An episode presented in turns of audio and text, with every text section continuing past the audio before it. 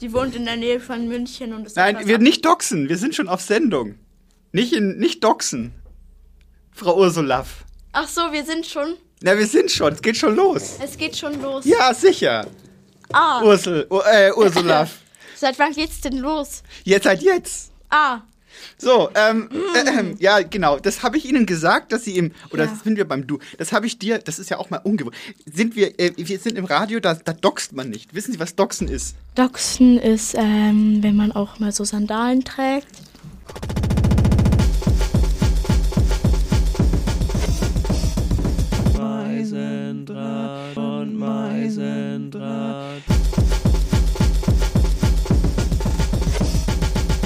Mit Magdalena Meisendraht und Magdalena Meisendraht. Das Magazin für Eigenart. Nochmal. Meisendraht und Meisendraht. Das Magazin für Iconart. Coole Literatur, nice interpretiert.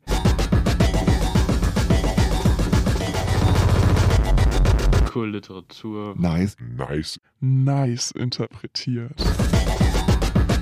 Meisendraht und Meisendraht. Das Magazin Das- für Eigenart.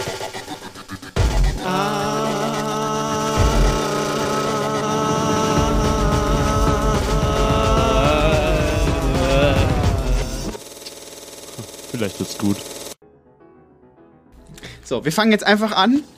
Äh, äh, herzlich willkommen, liebe ZuhörerInnen mit dem gutturalen äh, Glottisschlag. Können Sie auch Glottisschlag? Ja, ja. Machen Sie mal. Sagen Sie mal ZuhörerInnen.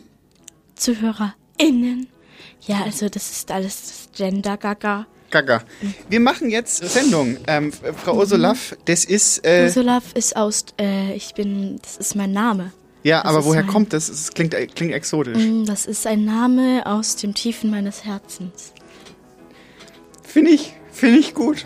Aber Ursulaff. natürlich auch aus äh, Österreich, komme ich auch. Aus dem Herzen und aus Österreich Ja, gleichzeitig. das ist ja alles das Gleiche. Ich bin heute hierher gekommen, um euch ein bisschen Liebe mitzuteilen und Herzlich willkommen, liebe ZuhörerInnen mit äh, Glottisschlag und ohne auch, wenn Sie das nicht, wenn Sie dessen nicht mächtig sind. Man kann, man lernt ja nie aus im Leben. Und hier ist die Sendung ähm, Meisendraht und Meisendraht, äh, das Magazin für Eigenart, äh, Literatur aus heimischen Gefilden, aus aus äh, Anbaugebieten im Maintal zum Beispiel oder auch im Knoblauchsland ähm, angebaute Texte, handverlesen und dann zusammengestellt von niemand Geringerem als Frau Magdalena Meisendrath, ihrer kompetenten Fachkraft für, für äh, Literaturvermittlung. Ähm, normalerweise ist Herr Eisenbart noch mit, mit im, Bo im Boot, sage ich schon, das, da, da spiele ich schon Richtung dessen, was passiert ist. Der ist aber, äh, hat, macht Urlaub gerade auf äh, Containerschiff, also und äh, hat mir aber versprochen, er wird sich innerhalb der Sendung noch mal hier kurz dazuschalten. Er hat uns einen Brief vorbereitet, habe ich gehört über Tele, Telegraph. Ähm, ich habe aber auch noch Verstärkung mitgebracht, weil äh, heute ist die Sendung, in der wir uns äh, neu verlieben, äh, neu entdecken in die Literatur, in der wir neue Perspektiven auch zulassen wollen. Nicht nur alte weiße Männer, die hier auf ihren alten Tagen noch meinen, den Diskurs, die Diskurshoheit äh, an sich äh, zeptern zu müssen. Nein, ja, ich habe auch ein ganz tolles. können Sie jetzt mal bitte ver verwarten, bis ich Sie anmoderiert habe? Ja. So, ich habe eine gute Freundin, eine sehr liebe Freundin, die ich schon seit Jahren auf meinem Weg schieben darf. Frau Ursulaff, äh, hallo. Ursulav, hallo, ja. Wo kommen Sie denn her, Frau Ursulaff? Ursulav kommt, ich komme ganz tief aus meinem Herzen. Habe ich das nicht schon gesagt? Nein, Frau Ursulaff, das ist die Magie des Radios, da bleibt manches ungesagt. Aus Österreich, Wo in Österreich? aus Pfannenhofen, das ist in der Nähe von meinem Herzen. Da im Kern meines Herzens ist auch Ursulav, äh, Ja, es ist okay. Pfannenhofen. Und ich Pfannenhofen. wollte euch auch noch ein ganz tolles Buch äh, vorstellen und zwar von Udo Adolf Otter. Gibt es jetzt ein ganz faszinierendes Buch namens Die Bäume. Faszinierend. Also das gehört so alles zum Titel. So. Ist das, der zwei, ist das der Untertitel faszinierend? faszinierend. Das ist, das heißt so, das ist ganz ausdruckshaftlich. Das, dafür, dass Sie aus Österreich kommen, sprechen Sie relativ gutes Deutsch. Muss ich Ihnen jetzt mal, muss Ja, ich Ihnen ich jetzt komme mal ein ja Kompliment auch machen? aus Deutschland. Ich bin deutscher Nation. Aber Sie haben gerade gesagt, dass Sie aus Pfannenhofen kommen. Das ist ja im Burgenland. Ja, Pfannenhofen ist in der Nähe von Schwabing. Wir werden noch viel Spaß haben, Frau, Frau Ursula. Äh, wir machen jetzt trotzdem erstmal, bevor wir, das Thema ist übrigens Monster. Vielleicht können Sie da auch was aus dem Österreichischen. Da gibt's ja, was ist denn das jetzt hier? Also was Monster sind, kommt immer darauf an, wie man sie bekämpft. Man muss erstmal das Positive in seinem innersten Kern sehen und dann... Also Monster gibt es auf der ganzen Welt, aber man sollte erstmal dazu wissen, ob man das innere Monster meint oder das Monster, was einen umgibt. Und Das ist ein sehr gutes Stichwort für unseren ersten Text. Da geht es nämlich auch um innere Monster. Unsere AutorInnen haben uns einen Haufen Texte zugesendet zum Thema Monster. Das muss ich jetzt mal auch lobend erwähnen. Also äh, zuerst sah es, also am Anfang des Monats sah es aus, als hätten wir so zwei Texte und jetzt haben wir irgendwie zwölf. ja, Was war denn das jetzt? Wir sind im Radio. Sie können euch einfach hier loslachen. Humorbefreite Zone nennen wir das hier. Also meine Haare, muss ich sagen, die sind... Ich will den Text ankündigen, Frau Ursula. Okay. Bitte. Okay. Reißen Sie sich Okay. zusammen. Es ist hier, es hören hier Millionen. in Ordnung. Äh, Die Massen hören Ihnen zu. zu. Die liegen Ihnen an den Lippen. Und wenn Sie vielleicht für zwei Sekunden mal den Apfel, das, wir, Ja. das fängt schon wieder gut an. Ich habe gedacht, Sie sind ausgeglichen. Sie wirken total äh, fahrig, total zerstreut. Wir haben einen Text zum Thema Inneres Monster von Jörg Hilse. Ähm, äh, mit dem doch, äh, sag ich mal, sparsamen, aber doch prägnanten Titel Monster. Gelesen von Verena Schmidt. Jetzt hören Sie bitte auf zu. Monster von Jörg Hilse, bitteschön. Am Bettgestell knackte irgend so ein Teil. Tobias fuhr hoch und sah auf die Uhr. Mist, in fünf Minuten fing die Gruppentherapie bei Frau Stein an. Das verdammte Tavor macht einen ganz malle. Mit hektischen Bewegungen tauschte er die Jogginghose gegen seine schwarze Jeans. Wenigstens der Themenhefter lag schon griffbereit auf dem Tisch. Nichts war für ihn schlimmer als zu spät kommen. Hastig lief er über den Flur und klopfte an die Tür vom Fernsehraum. Frau Stein machte auf. Die Stühle standen, wie bei Gruppentherapien üblich, im Kreis. Er setzte sich und André, sein Zimmernachbar, reichte ein Blatt Papier herüber. Es handelte sich um zwei sonderbare Zeichnungen, direkt übereinander. Oben kam ein Wanderer an eine Weggabelung. Linker Hand führte ein Pfad direkt zum Strand. Traumhaft, wie eine Südseeinsel. Doch davor stand ein Monster, eine wild zähnefletschende Mischung aus Grizzlybär und Riesengorilla.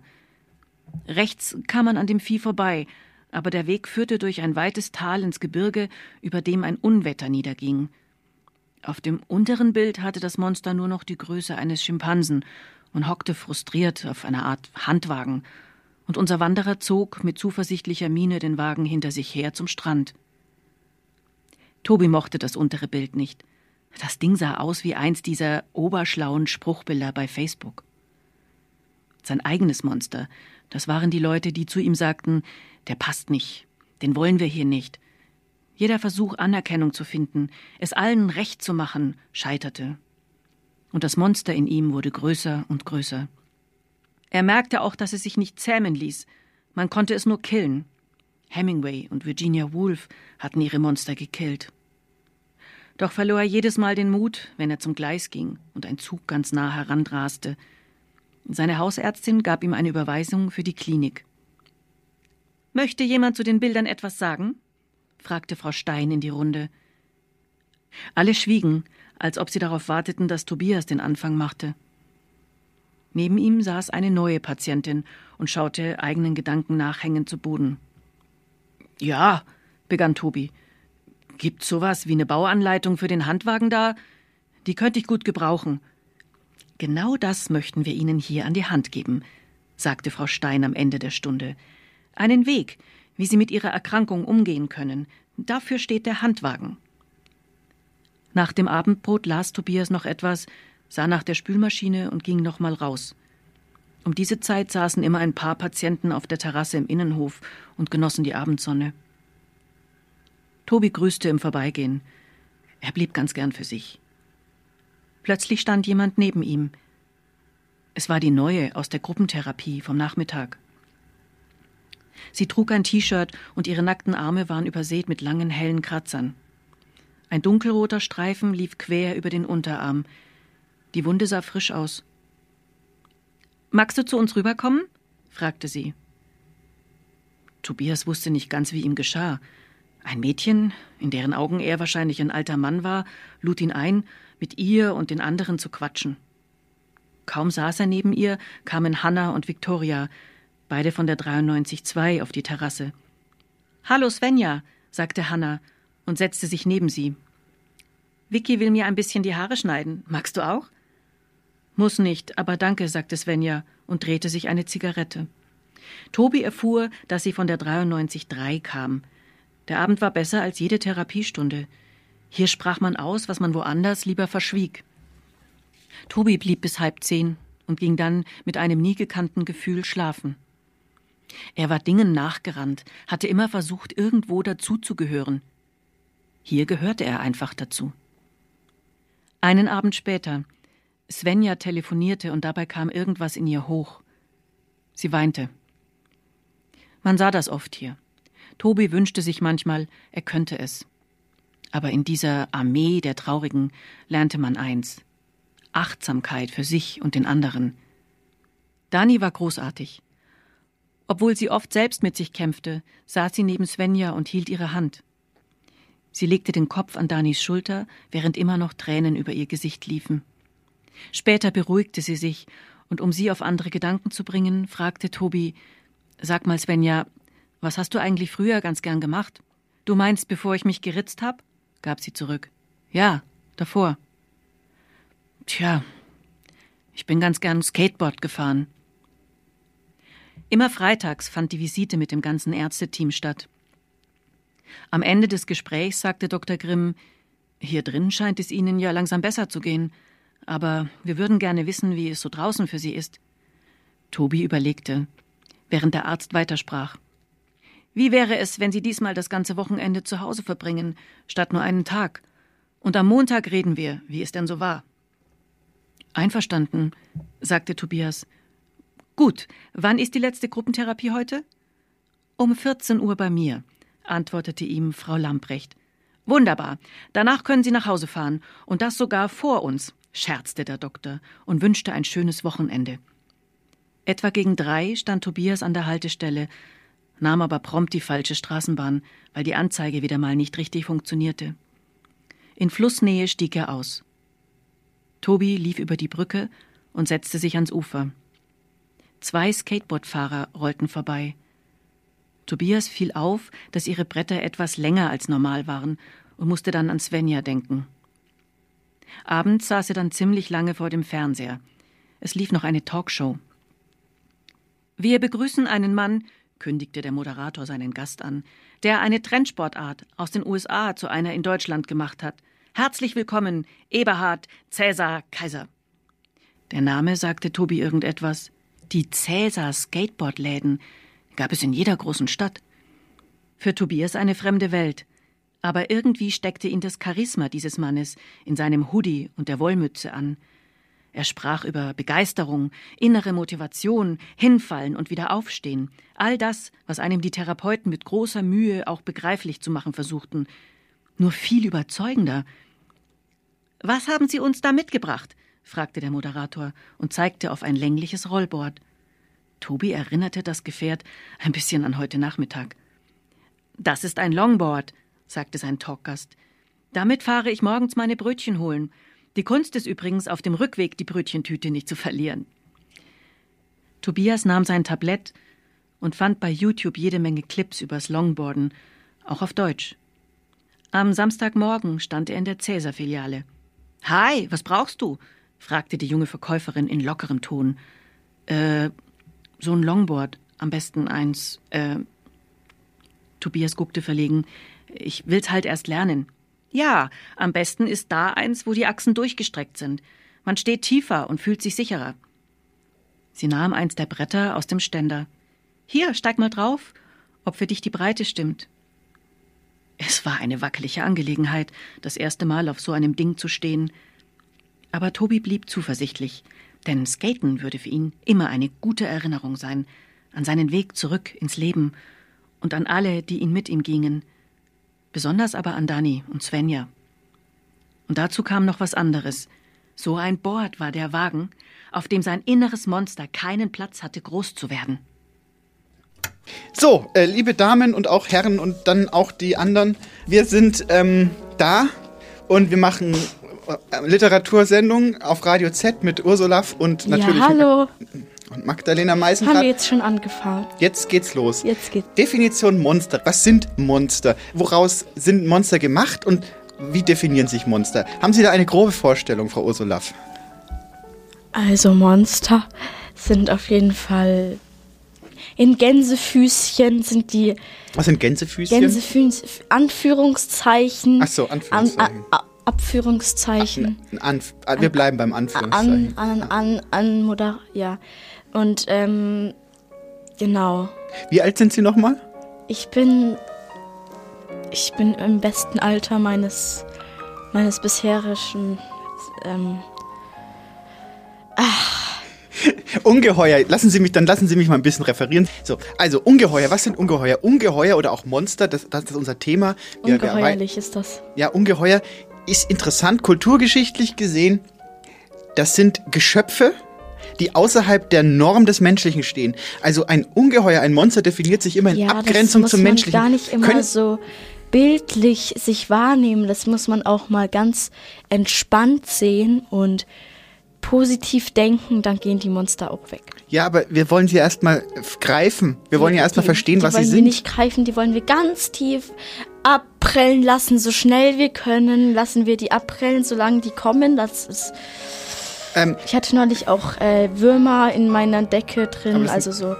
Äh, die habe ich dann auch bekämpft mit Blumenkohlöl. Die hab, das habe ich selber gemacht und habe ich aus dem Bioladen in. Dürfen wir noch mal kurz, wir müssen, wir, wir, wir schauen ja heute in die Abgründe. Wir, schauen, wir schauen in die Abgründe. Wir schauen die Abgründe, wir schauen, was macht ein Monster zum Monster, nicht wahr? Also erstmal nach Bilderbuchdefinition definiert sich ein Monster dadurch, dass es besonders groß, besonders stark und auch besonders hässlich ist. Es ist ja interessant, dass Monster sich auch sehr oft durch Hässlichkeit definieren. Also da wird quasi ein, sagen wir mal, ein ästhetischer Standard auf, als Schablone benutzt, um Wesen in Monster und Nicht-Monster einzuteilen. Also Ja, das, was ich auch noch sagen wollte zum äußeren Wesen, meine Haare sind, falls ihr das jetzt seht, meine Haare sind nicht blondiert. Ich bin zwar um die 80, aber äh, meine Haare, äh, die sind nur am Ansatz grau, am, äh, der Rest ist tatsächlich blond. Genau. Monster werden auch oft verstoßen. Also wenn sie sich. Ja. Was sind denn die, die, die archetypischen Monster? Was fällt Die Ihnen denn klassischen Monster, ähm, es gibt da ganz viele verschiedene Arten. Also es gibt da zum Beispiel natürlich auch die echten Geister. Ich habe einmal als, und das ist jetzt kein Scherz, ich habe mal gependelt. Ich habe gependelt in meinem Auto, denn ich habe meinen Autoschlüssel leider verloren. Ich war draußen, der Autoschlüssel, ich dachte, der wäre im Auto. Ich habe dann gependelt mit meinen Enkelkindern. Ich habe dann einen Pendelstein rausgenommen. Der, der, der, ist, der ist so lila, der dann habe ich mit dem gependelt und es hat sich gleich zu einer Magnetisierung auf die Erde festgemacht. Es hieß, ähm, der ist nach unten gefallen, als ich den, als ich die Schnur äh, fallen gelassen habe. Ist die tatsächlich auf den Boden gefallen? Da habe ich gemerkt, da ist auf jeden Fall eine höhere Kraft dabei und sowas sind natürlich auch Monster. Ich muss dazu sagen, ich habe am Ende die Autoschlüssel wieder gefunden. Sie waren tatsächlich in in, in der Welt, äh, in, ähm, also Im Herzen ich musste dann den, ich habe dann, ne? Sie sagen ja immer, dass sie immer alles im Herzen finden. nein, im positiven Kern meiner Seele. Das ist nicht das Herz. So, ähm, hier, ich möchte kurz mal etymologisch wissen, was etymologisch heißt. Hm? Ähm, wo das Wort herkommt. Welches Monster. Monster, ähm, Ich kann es Ihnen sagen, Sie brauchen jetzt sich nicht irgendeinen Quatsch aus der Nase ach ziehen, so, bitte. sagen Sie mir das. Wissen Sie, das ist Ich mit der Sendung so. Ich bin die Expertin und Sie sind dazu da, mein Expertinnenwissen für die Zuhörerschaft aufzubereiten und quasi zu interpretieren. Also das Monster leitet sich vom lateinischen Monstrum ab, was so viel wie Mahnzeichen heißt, also ein Omen quasi. Da ist schon, da, da steckt das Unheil schon drin. Und natürlich Monst, im, im Katholischen gibt es die Monstranz. Das ist so, das ist ein Gerät, was der, was der, was der äh, Master of Ceremony dann zeigt und quasi der, der Gemeinde zeigt. Monstrare heißt demonstrieren, zeigen.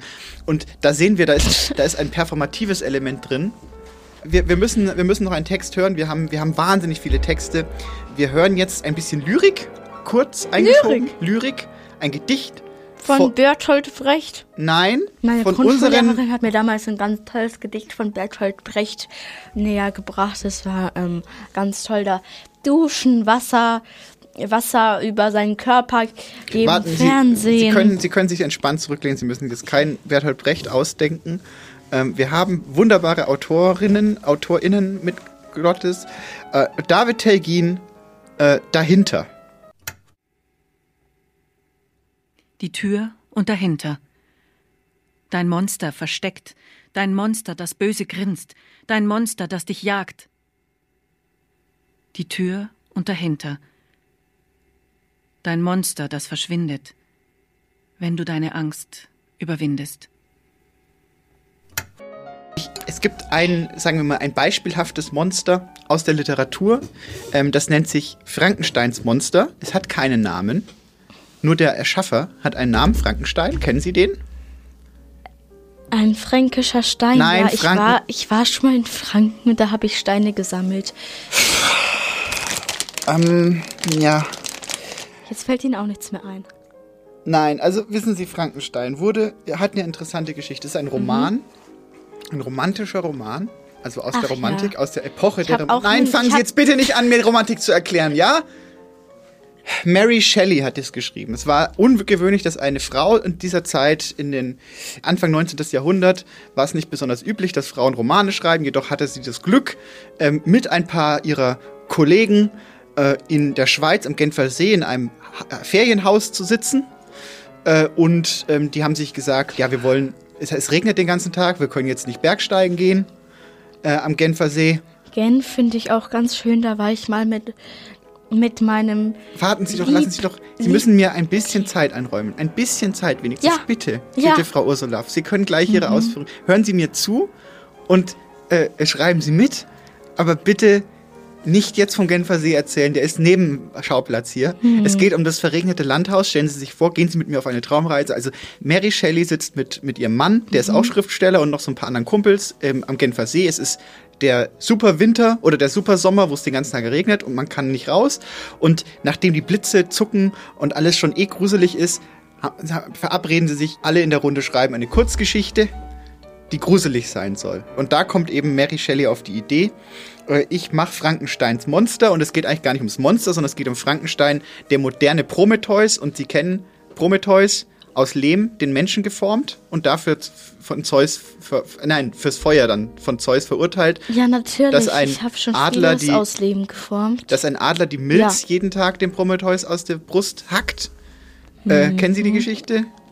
Ja, bestimmt, weil ich habe früher auch Philo, äh, Philofem, Fra- ich habe früher auch was studiert, aber das habe ich dann gar nicht, das hat mir nicht zugesagt. Also das hat Okay, ähm, den wir- wir schweifen ab. Also Mary aus Shelley-. Mary Shelley nimmt dieses, diese antike Sage des Prometheus, der den Menschen aus Lehm formt und ihm dann Leben einhaucht, äh, nimmt sie her als äh, Grundlage für eine Monstergeschichte. Und Mhm. äh, in ihrer Geschichte ist es der Schweizer Arzt ähm, Frankenstein, der aus Leichenteilen einen Mensch zusammenklöppelt und dann aufgrund von damals beliebter Magie äh, Leben einhaucht, quasi das dann das Geheimnis des Lebens äh, äh, entlüftet hat. Und dieses Monster äh, äh, rennt dann herum in der Welt und äh, will eigentlich nur eins, nämlich jetzt ist ihr Einsatz. Was will das Monster in Wirklichkeit? Liebe. Richtig, Sie haben es verstanden. Darum geht es nämlich eigentlich im, in dem Monstertropen. Hören Sie doch bitte auf. Sie sind im Radio. Also ich habe an sowas habe ich noch nicht erlebt bei einer 90-jährigen Dame, dass sie sich so aufführt. Ich bin in meinem besten Alter und ich bin nicht 80, das haben Sie ganz falsch verstanden. Dieses Monster läuft jetzt also herum und wird aber überall von der Gesellschaft nicht angenommen, weil es eben optisch nicht den, den Wünschen den, entspricht. Den Wünschen der Menschen, das ist. Das ist ganz schrecklich. Ich finde auch ähm, ganz, ganz, ganz schrecklich, finde ich. Und durch diese Isolation, durch diese soziale Isolation wird dieses Monster verbitterter. Es bittet den, den Herrn Frankenstein dann darum, ein, ein weibliches Monster noch mit zu erschaffen, also damit Freundschaft entstehen kann, Mhm. unter ihresgleichen, mit der gleichen Hässlichkeit dabei. Und da fängt Frankenstein erst an und hört dann aber auf, kriegt Bammel, noch ein Monster zu bauen. Die, die Monsterfrau äh, liegt schon quasi fast fertig da und kurz bevor sie äh, Leben eingehaucht bekommt, wird das Experiment abgebrochen. Hören Sie doch Ich höre zu. Das So, das Experiment wird abge- abgebrochen. Abgebrochen von Frankenstein. richtig. Und jetzt ist das Monster, Monster. sehr wütend auf einmal und wird plötzlich, bringt alle Menschen um Frankenstein herum um und verfolgt, also es hat quasi ein Rache. Es wird dann zu so einem Tarantino-Western-Ding, dass das Monster dann äh, auf Rache aus ist, weil der Professor ähm, die, die die Monsterfrau quasi getötet hat.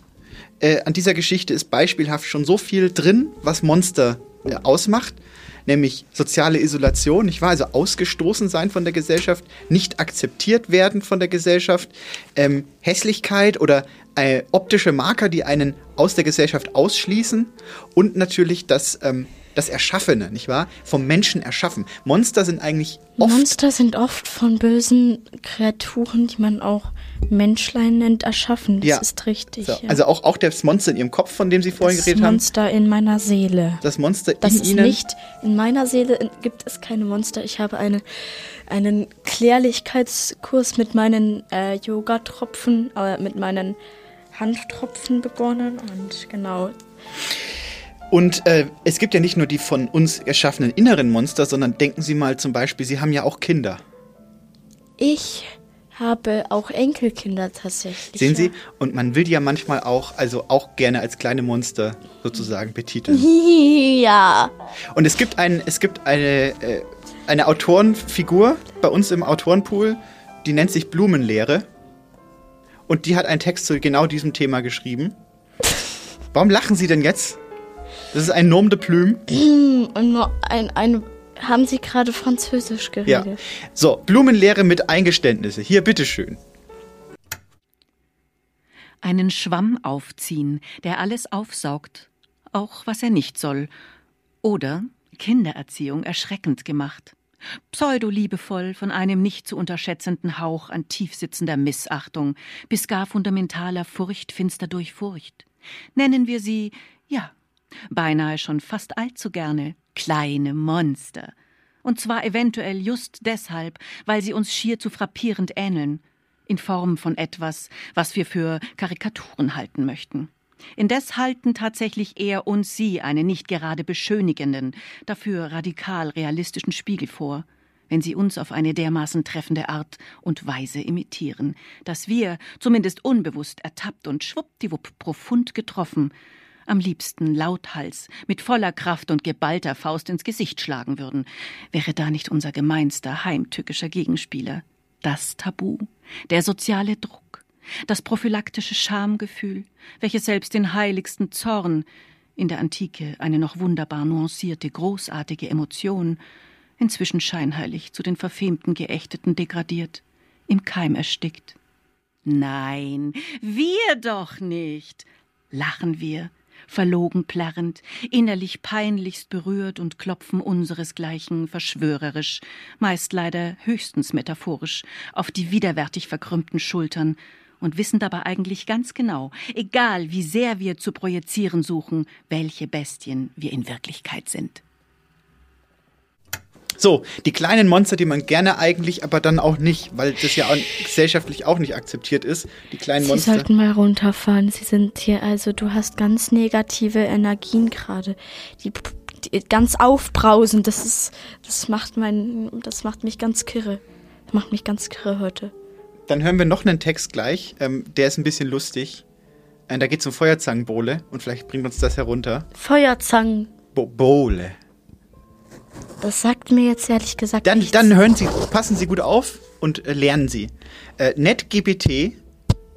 NetGBT mit Monster.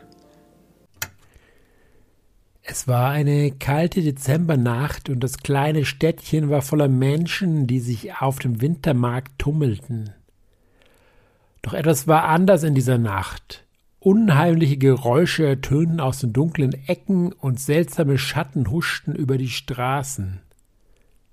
Die Menschen spürten die Präsenz der Monster, die sich in der Dunkelheit versteckten, aber niemand sprach darüber. Sie gingen einfach weiter, als wäre nichts geschehen. Unter den Menschen waren auch drei Freunde, die beschlossen hatten, einen Weihnachtsspaziergang zu machen und sich auf dem Markt eine Feuerzangenbowle zu gönnen. Äh, doch sie ahnten nicht, dass sie in großer Gefahr geraten waren. Als sie ihre Bohlen tranken, bemerkten sie, dass immer mehr Menschen verschwanden. Die Menschen machten sich Sorgen, aber sie dachten, dass die Leute einfach nach Hause gegangen waren. Doch als sie zu dritt übrig blieben und einer von ihnen kein Geld mehr hatte, beschloss er, ein Bewerbungsgespräch bei einem Callcenter für Meinungsforschung zu besuchen. Er hoffte, schnell etwas Geld zu verdienen, um sich noch ein paar Bowlen leisten zu können. Als er im Callcenter ankam, war er überrascht, dass auch andere Bewerber da waren. Sie wurden in einen Raum geführt, wo sie einen Computer mit einem Headset vorfanden. Sie sollten ihre erste Umfrage durchführen und dabei freundlich und höflich bleiben. Der betrunkene Bewerber war nervös, aber er gab sein Bestes und las seinen Text ab. Er fragte nach Marken und ob sie empfehlenswert seien. Nach einer Weile war das Gespräch endlich vorbei und der Mitarbeiter der Firma klopfte ihm auf die Schulter und lobte ihn für seine freundliche und höfliche Art.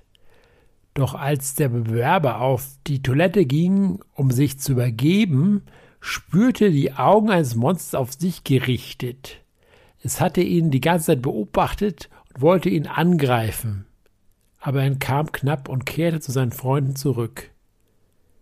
Sie beschlossen, den Wintermarkt zu verlassen und nach Hause zu gehen, doch auf dem Weg trafen sie auf mehrere Monster, die ihnen den Weg versperrten. Die Freunde waren in großer Gefahr, aber sie kämpften mutig gegen die Monster und konnten schließlich entkommen. Seitdem haben sie nie wieder Feuerzangenbowle getrunken und haben gelernt, dass man vorsichtig sein muss, wenn man sich auf dunkle Straßen in der Nacht bewegt, die Monster lauern überall und man weiß nie, wann sie zuschlagen werden. So, das war ein kleiner Ausflug äh, in die Feuerzangenbowle hinein. Also wir haben jetzt gerade festgestellt, dass Monster oftmals äh, menschgemacht sind. Und natürlich, wenn wir jetzt in den modernen Kontext gucken und uns Mary Shelleys äh, Frankensteins Monster mal in den Kontext setzen, dann, kann, dann denkt man natürlich sofort an äh, äh, künstliche Intelligenz zum Beispiel. Ja, klar, äh, ich habe auch von äh, Chat GPT habe ich jetzt auch gehört. Chat GPT? Ja. Chat GPT? Ja. Genau, habe ich jetzt auch davon gehört. Das macht die Kreativität ganz kaputt. Das finde ich gar nicht schön. Ist das ein Monster? Ist ChatGPT Das ein Monster? ist ein Monster, das ich bin mir auch im Klaren darüber, dass die ähm, künstlichen äh, Intelli Intelligenten, sagt man jetzt, glaube ich. Aha. Ja, dass sie uns später auffressen werden. Also ich habe auch neulich mal so einen Film gesehen. Wie heißt der nochmal? Transformers? Dieser, ach, dieser Film von früher, da von den 80ern mit dem Hollywood-Star. Genau, den meinte ich. Da gab es ja auch mal so Maschinen, die äh, und einen Mann, der aussah wie äh, ein normaler Mann, aber der war eine Maschine, der wurde zu denen geschickt aus der Zukunft und dann haben die alle aufge... Weil später war dann mal so ein Feuerkampf. Wissen Sie, wen ich meine? Ja, Star Wars. Nein. Ach so. Ein, ein Mann, der einen Muskelprotz tatsächlich... Arnold Schwarzenegger. Ja, der hat in einem Film mit... Terminator. Genau, Ter Terminator, genau, ja. War das deutscher Nation, deutscher Nation, ja. Warum deutsche Nation? Wie kommen Sie da darauf jetzt? Das, äh, mein, mein Verlobter hat gesagt, dass das das Wichtige im Leben ist. Fallwupter. Was ist ein Fallwupter? Ein Verlobter. Ach, ein Verlobter. Ich habe Fallwupter verstanden. Ja, Sie also müssen deutlicher sprechen, Frau Ursula. So wird das nichts mit der Radiokarriere. Wir hören noch einen Text. Verlobter. Ich kann auch noch ein bisschen Österreichisch. Das ist kein Österreichisch. Wir hören einen Text äh, äh, über Hexen. Geht's als nächstes? Äh, und zwar eine Hexe, die in Erlangen, also aus Russland Ich herübergewachsen muss ist. sagen, Hexen gibt es wirklich und wir sollten uns vor ihnen in Acht nehmen. Philipp Krömer mit Gute Zeiten für Baba Yaga. Baba Yaga, eine, eine Hexe aus dem slawischen Kulturkreis, die auf einem laufenden Haus äh, äh, durch die Gegend reitet. Freitagabend, wenn andere noch im Berufsverkehr feststecken, stapft ihr Haus unbehelligt von Ampeln und Staus querfeldein bergan. Auf meterhohen Hühnerbeinen ist es unterwegs. Baba Yaga, die Hexe, wohnt hinten im Mailwald, weil die Bäume da so schön hoch wachsen, dass der Giebel ihres Hauses nie über die Wipfel spitzt, selbst wenn es aufrecht steht, und weil es zwischen den Stämmen immer dämmert. Dort im Halbdunkel geht ihr bisweilen ein unvorsichtiger Spaziergänger in die Falle. Der landet im Kochtopf. Sie ist eine Hexe, was kann sie dafür? Seit sie in der Walpurgisnacht mit dem Leibhaftigen Unzucht trieb, Hand aufs Herz, ein schöner Mann ist das. Den von der Bettkante zu stoßen, dazu hätte es größter Selbstbeherrschung bedurft. Schmecken ihr weder Schäuferle noch Kloß. Mensch muss es sein. Und die Erlanger sind, weil entspannt und gepflegt, dieses Durchschnittseinkommen. Einfach am zartesten. Die kann sie nur empfehlen. Wenn es dann aufs Wochenende zugeht, unternimmt sie einen ihrer Jagdausflüge den Burgberg hinauf. Sie pflanzt ihr wandelndes Haus oben in den Garten einer Villa. Dort steht es und leuchtet rot aus den Fenstern, bis der Villenbewohner, der vielleicht geerbt oder einen hochdotierten Posten innehat, um sich die Wohnanlage leisten zu können, diese Quadratmeterpreise, den Flackerschein bemerkt und nachsehen geht. Er nähert sich, einen Golfschläger als Prügel erhoben, der seltsamen Hütte. Hat seine Frau, während er im Büro war, flugs ein Gartenhaus aufstellen lassen? Sie monierte, dass sie eines bräuchte. Aber warum bloß hat sie sich für dieses Modell entschieden, das jetzt schon morsch aussieht? Nun schwingt die Tür auf und, leger im Rahmen lehnend, erwartet ihn ein Schemen. Wer da? ruft der Bewohner. Gegen das aus dem Inneren fallende Licht sind keine Details erkennbar. Maria? Denn so heißt seine Angetraute. Eine Antwort bekommt er nicht, dafür schlägt beim Nachbarn ein Hund an, und der Mond scheint hell. Maria hat auch gar nichts mit dem Häuschen zu schaffen. Sie kommt selbst spät vom Pilates und findet keine Spur von ihrem Mann, obwohl sein Auto im Carport steht. Heiner? ruft sie. Doch der Heiner schwimmt, sauber aufgebrochen, zerteilt und filetiert, in Baba Yagas Kochtopf. Die Brühe schwappt wild, während das Haus auf hohen Beinen den Hang wieder hinabsteigt und heimkehrt in den Mailwald. Tags darauf schnappt sich die Hexe einen ausgebüxten Hund, den kocht sie mit, für die Würze. Oder einen Mountainbiker, der sportlicher aussieht, als er schmeckt. Selten, in besonders nebligen Nächten, befiehlt Baba Yaga ihrem Haus, bis runter in die Innenstadt zu wandern, der knackigen Studenten wegen, die fast alle hier unten wohnen und kaum einer am Berg. Hm, diese Mieten. Einer von ihnen macht sich etwa als letzter einer Gruppe Feierwütiger vor Trunkenheit stolpernd auf den Heimweg. Er sieht Baba Yagas Haus zwischen zwei Altbauten hocken, wo sich eigentlich eine Hinterhofeinfahrt befinden sollte. In diesem Viertel kennt er sich nicht so gut aus. Das Unerhörte der Situation entgeht ihm. Er glaubt, hinter den rot erleuchteten Fenstern erwartet ihn eine weitere nächtliche Zecherei, eine WG-Party vielleicht, zu der man auch ungeladen auftauchen kann. Seit dem folgenden Morgen wird er vermisst. Ihre Nase ist warzenbesetzt, ihr Hut ist spitz, ihre Kräfte sind ungeheuerlich, Ihr Hunger ist schier unermesslich. Zwischendurch lässt sie ihr laufendes Haus auf einem Hängerplatz nehmen, spannt einen betagten Geländewagen davor und zieht es auf den Schlossplatz. Dort verkauft sie aus dem Fenster heraus Konserven. Ein Zauber verbirgt das Hexenhafte in ihrem Gesicht, damit niemand Verdacht schöpft. Der Hut hängt am Ständer. Auf den Dosen steht Hausmacherwurst und Frühstücksfleisch und Leberaufstrich. Darin ist aber ein Fußgänger, ein Hund, ein Mountainbiker, ein Student und der Heiner. Entbeint und gesotten.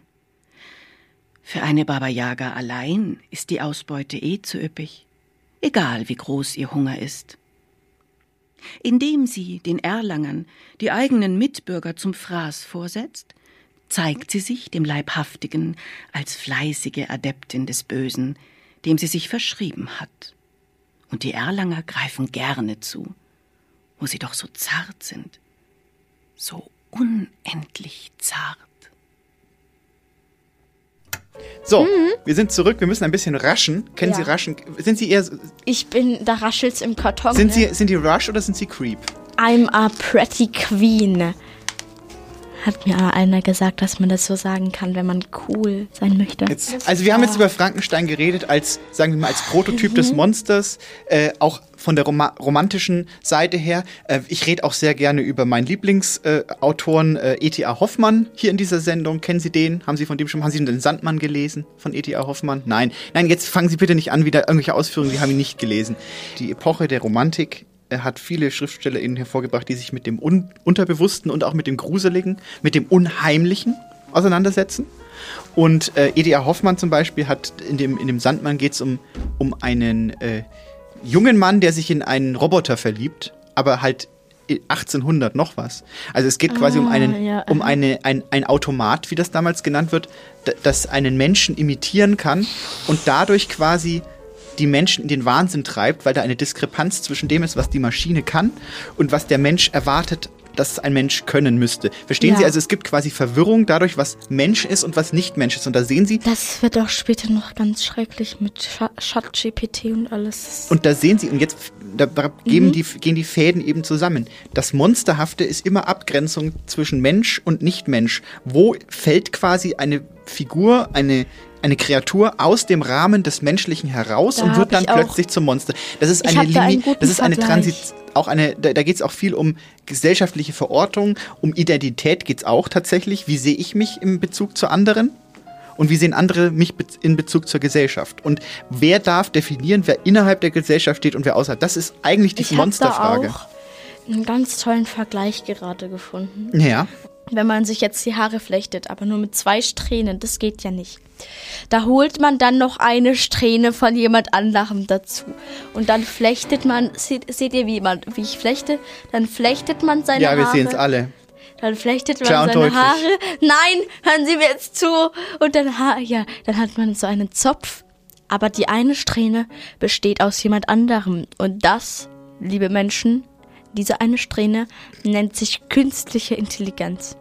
Aber später wird das umgekehrt sein. Dann werden die zwei Strähnen von der künstlichen Intelligenz sein. Und dann kommt keine Rettung mehr.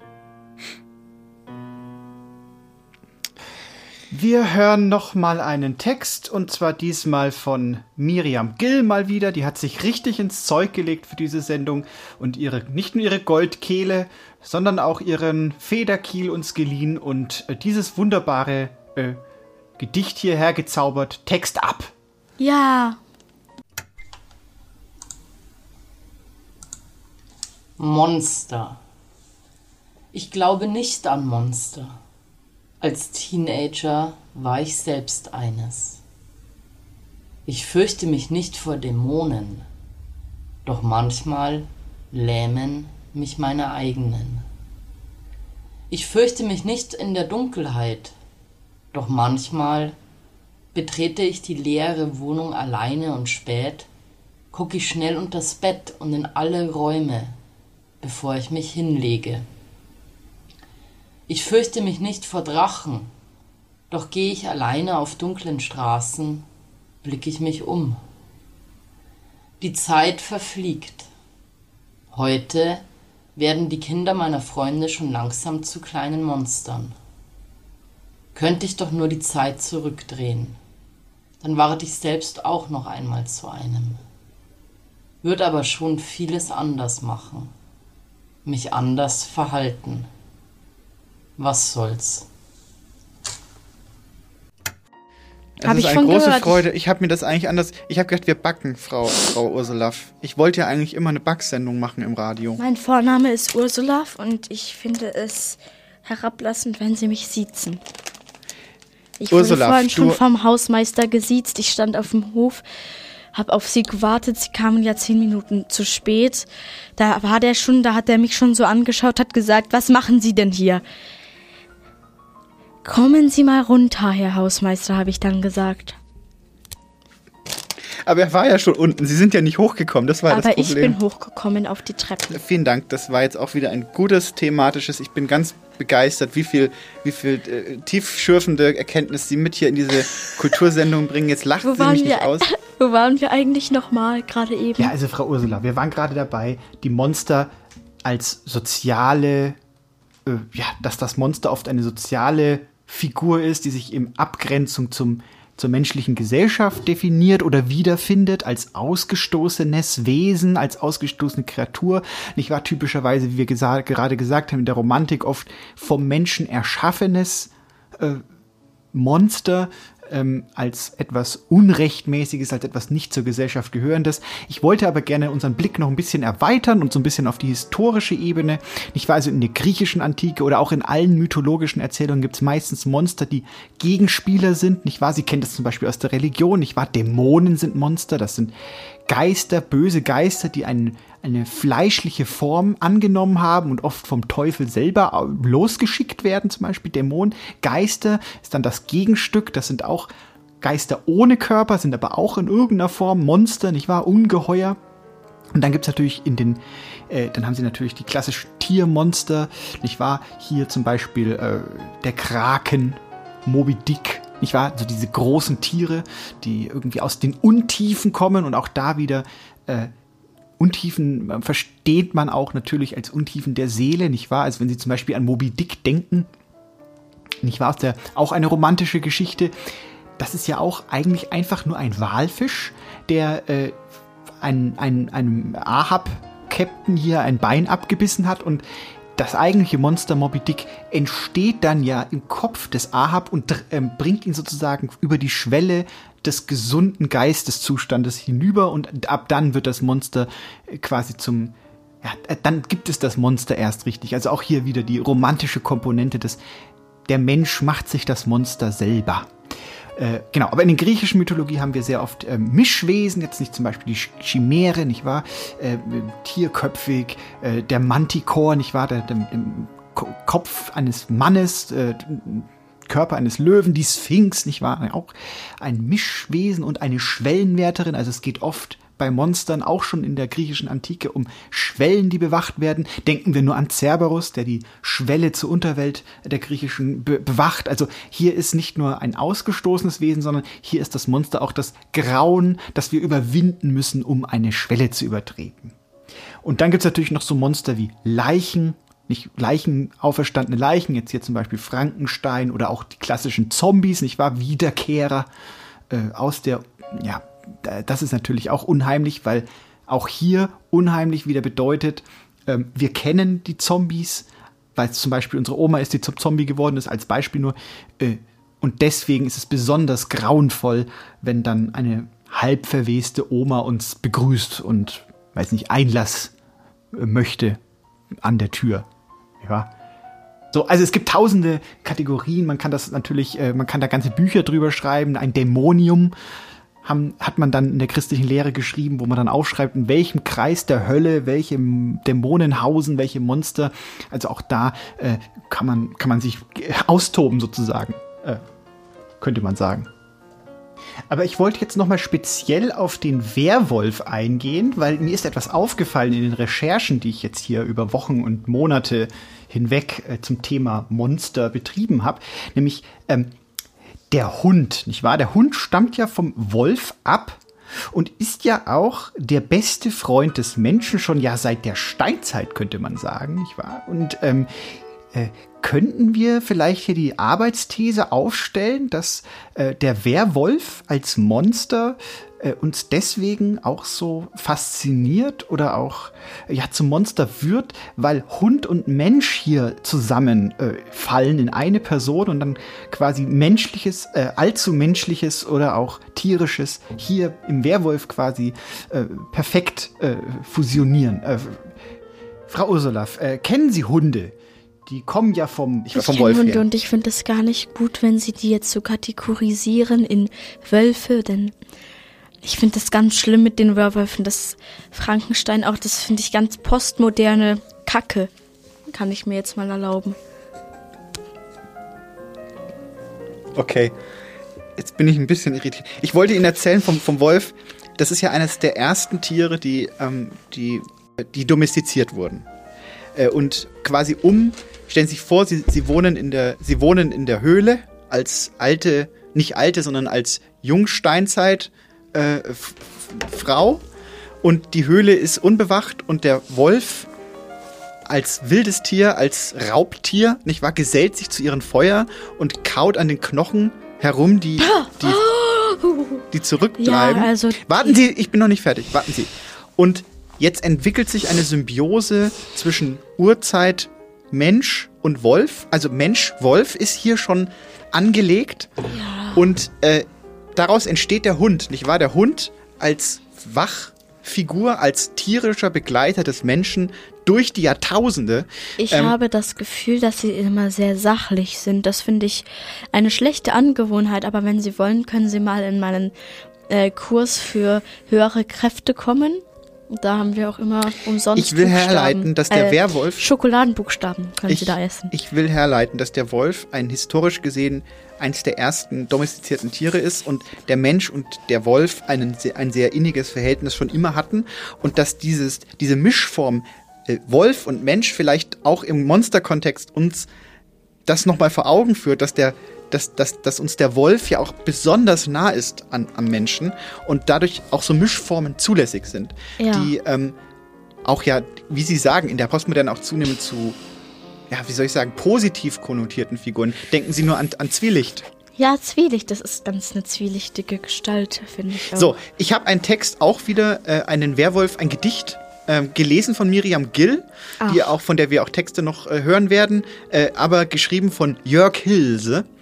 Und äh, da, da geht's ein bisschen, ein bisschen humoristisch, äh, wird der Werwolf äh, dargestellt und dann können wir lachen und dann können wir wieder äh, Textarbeit machen. Monstergedicht. Es hauste ein Werwolf im Stadtwald bei Nied. Den drückte der Weltschmerz ganz schwer aufs Gemüt. Laut Heulen bei Mondschein wurde ihm zur Qual. Sein Rudelchef meinte, er wär nicht mehr normal. Und Hausarzt Dr. Wolfson sprach ab ins Spital. Drin lernte der Werwolf, um zu genesen, statt immer Netflix zu glotzen, viel mehr zu lesen. Und er entdeckte, man weiß nicht mehr wie, Heinz Erhardts Gedichte als Lachtherapie. Die Wirkung der Verse war kaum zu fassen. Schnell wurde der Werwolf wieder entlassen. Das Rudel staunte, du bist ja fröhlich wie nie. Wie hieß denn die Wundertherapie? Und unser Werwolf grinste ganz breit. Das war kein Wunder, bloß Achtsamkeit. Ein Gedicht von Jörg Neumann Hilse. Ja. So, ähm, so, wir sind zurück. Äh, die, die, Sendung schreitet weiter fort. Äh, wir sind schon, wir sind schon gut, wir sind schon gut dabei. Wir müssen uns ein bisschen ranhalten mit Texten. Wir haben so viele Okay, Texte. hopp, hopp, hopp, hopp. Sollen wir gleich noch einen Text. Hören? Gleich noch einen Text. Dann, noch einen ich habe ja gesagt, dann hören wir jetzt gleich nochmal einen Text von Miriam Gill, die den Text vorher gelesen hat. Dann Der gibt Text davor war immer schon besser als der Text am Ende. Dann, Wir davor. hören Das Monster und der Froschkönig von Miriam Gill. Das Monster und der Froschkönig. Am Wasser fühle ich mich wohl und frei und geborgen. An Seen und Flüssen will ich sein. Dort fühle ich mich wohl und sorgenfrei. Naja, was heißt schon ganz ohne Sorgen? An Brunnen bleibe ich gerne stehen und betrachte die schimmernden Centstücke, welche Passanten in Hoffnung auf das große Glück im Wasser versenkten. Ich mag es, wenn Wasserfälle platschen, in Matschpfützen und Regenwasser mit meinen Gummischuhen auf dem Weg zum Briefkasten patschen. Auch Tiere und Pflanzen am Wasser liebe ich sehr. Trauerweiden sind meine Lieblingsbäume. Sie streicheln mich mit ihren Ästen behutsam, sitze ich an ihren Füßen und habe es gerade ganz unfassbar schwer. Frösche quaken und Mücken schwirren. Wie kann man sich in solch einer Umgebung schon richtig irren? Das Wasser ist klar, Gedanken sind es auch. Ebenso wird die Welt unter Wasser ganz anders wahr. Sirenen und Piraten, Fische, bunt, groß, die sonderbarsten und schönsten verschiedenen Arten. Doch quälen mich Monster und gar Dämonen, will es erzählen und niemanden verschonen. Erblick ich einen Abgrund, er zieht mich an. Seh ich tiefes Wasser, will ich reinspringen, obwohl ich doch gar nicht gut schwimmen kann. Will oft in meinem schwarzen Schatten verschwimmen, der sich ganz unter mir auftut. Es gibt Piranhas in Seen, also seid auf der Hut. Das Monster bin ich, und ja, das ist ganz klar, der Froschkönig spielt unten am Seegrund die Mundharmonika. Aus Langeweile und Trott spielt er immer dasselbe traurige Lied. Die Muscheln, sie speien Perlen und singen dazu folgendes Lied. All of your demons will wither away. Ecstasy comes and they cannot stay. You'll understand when you come my way, cause all of my demons have withered away.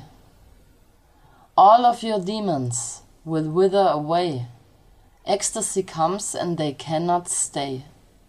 You'll understand when you come my way, cause all of my demons have withered away. All of my demons have withered away. Ihr Dämonen, verschwindet, ich mag euch nicht mehr. Ich bin und bleibe stärker. Ich bin euer Herr. Der Froschkönig war damals immer mein Lieblingsbuch. Als ich damals Streptokokken hatte, ein paar Monate lang, habe ich mir das immer reinge, reinge, habe ich mir das immer durchgelesen. Quer gelesen, habe ich ja gelernt in meinem Studium als Kind. Ist der Froschkönig ein Monster? Der Froschkönig ist ein verführerisches Monster tatsächlich, denn er sagt der Königin, dass wenn sie ihn heiratet, dann heiratet, äh, wenn er sie küsst, aber eigentlich möchte er nur einen Kuss haben, denn am Ende ist er ja auch nur ein Prinz. So sehe ich das. Danke, danke für das, Frau Ursula. Ja, wer auf die Uhr guckt und äh, diese Sendung ein bisschen kennt, der weiß, es geht auf die volle Stunde zu, auf die Halbzeit könnte man sagen. Und das bedeutet bei uns, es ist Zeit für den Song um ganz, wem die Stunde schlägt, äh, wo wir ein kleines, kleines Ständchen hinüber ins Jenseits schicken zu den ja, Persönlichkeiten, Berühmtheiten, die in dem Monat von uns gegangen sind. Und äh, mein lieber äh, Herr Maler und Lackierer, es sind viele von uns gegangen, viele berühmte Leute. Und nur eine kleine Auswahl, äh, nämlich zwei, finden sich wieder in, in unserem äh, heutigen Song um ganz, nämlich die Rockröhre Tina Turner äh, und zusammen äh, Featuring sozusagen Deutschlands frechsten Arbeitslosen, so genannt, dem Lebensphilosophen Arno Dübel, der ja auch ein stetes, bewegtes Leben auf kalten Kohlen äh, sozusagen äh, hatte. Ich fange einfach an, gell?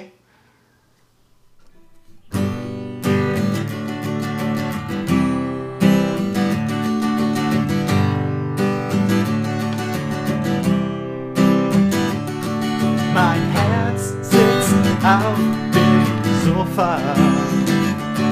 Oder vielleicht liegt es sogar. Mensch, Herz, du fängst langsam an zu stinken. Mach doch die Wohnung mal sauber oder geh mit dem Hündchen raus. Mensch, Herz, ich hab doch alles probiert. Ich war Schauspieler und Sänger sogar Braumeister. Alles hat dir nicht gepasst, überall hast du nicht mitgemacht. Mensch, Herz, wo willst du hin? Quo vadis, Mensch, Herz, was hat Liebe denn zu tun? Denn zu tun damit? Und was ist Liebe, wenn nicht ein Gefühl von der Altkleidersammlung?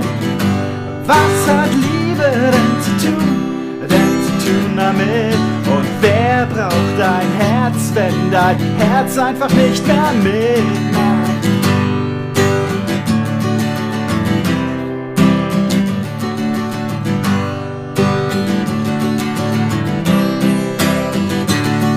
Ein, ein, ein Immobilienmogul hat Seele gekauft. Ich glaub, wir haben so das Körper-Geist-Problem gelöst. Mein Fleisch bleibt hier einfach liegen. Und meine Seele hat jetzt einen Facebook-Account. Was hat Liebe denn zu tun? Denn zu tun damit? Und was ist Liebe, wenn ein Gefühl von der Altkleidersammlung? Was hat Liebe denn zu tun? Denn zu tun damit? Wer braucht dein Herz, wenn dein Herz einfach aufgeht? Wir brauchen keine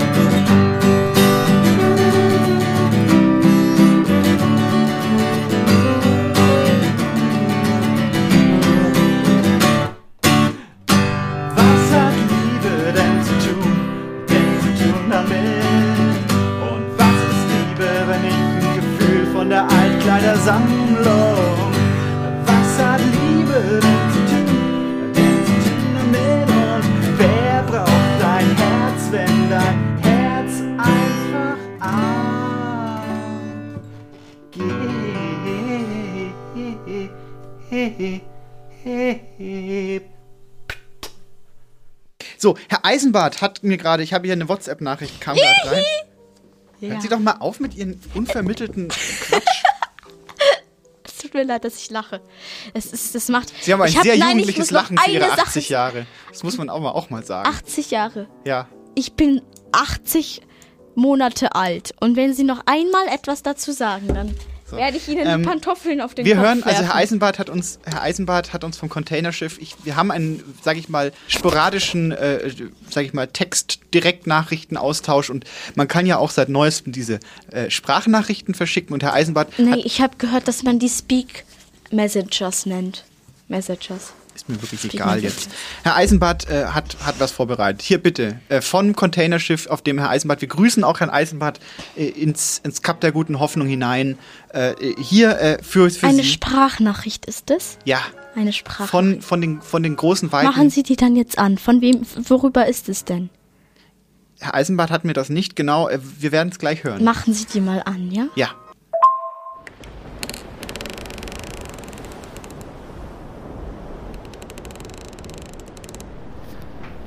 Ich, ich nehme dieses Memo auf als Warnung für alle, die Gott nicht lieben, als Zeichen für alle, die die Wahrheit suchen und es nicht sollten, und als Gruß an alle, die mich kannten.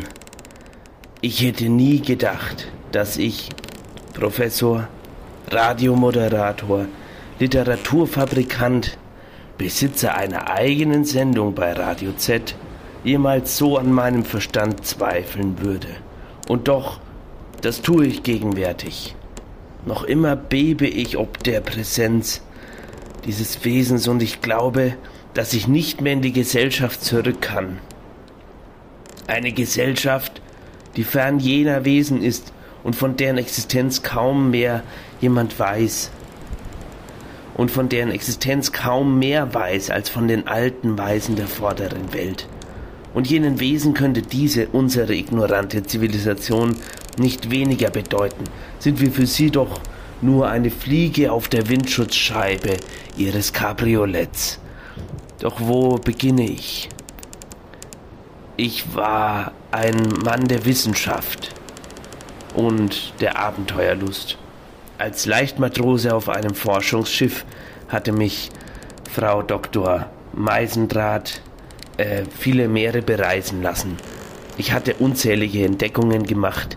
Zum Beispiel hatte ich ein neues Kap entdeckt. Äh, ein Kap, äh, ähm, das vorher noch nie jemand gesehen hat. Äh, und viele Tiere zum Beispiel oder auch andere Sprachen habe ich bereist. Ich war zum Beispiel in äh, anderen Sprachen unterwegs, habe mit Eingeborenen geredet.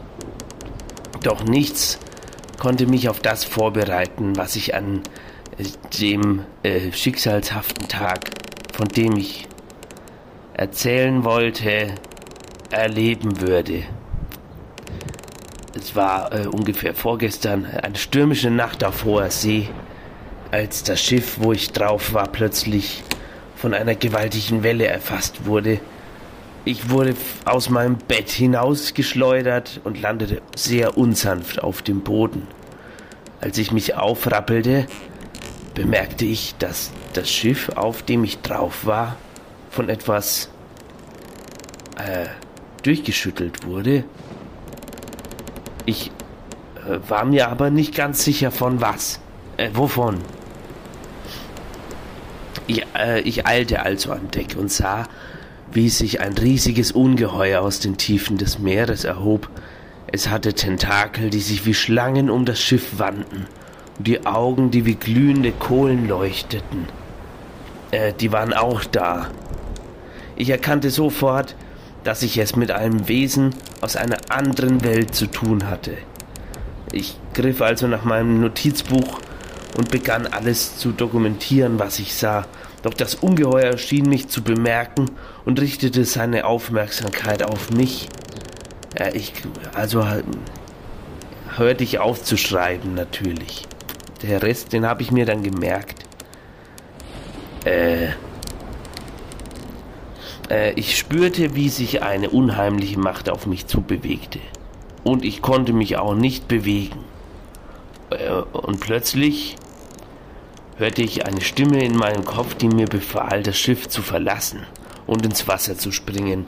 Ich wusste, dass ich keine Wahl hatte und gehorchte.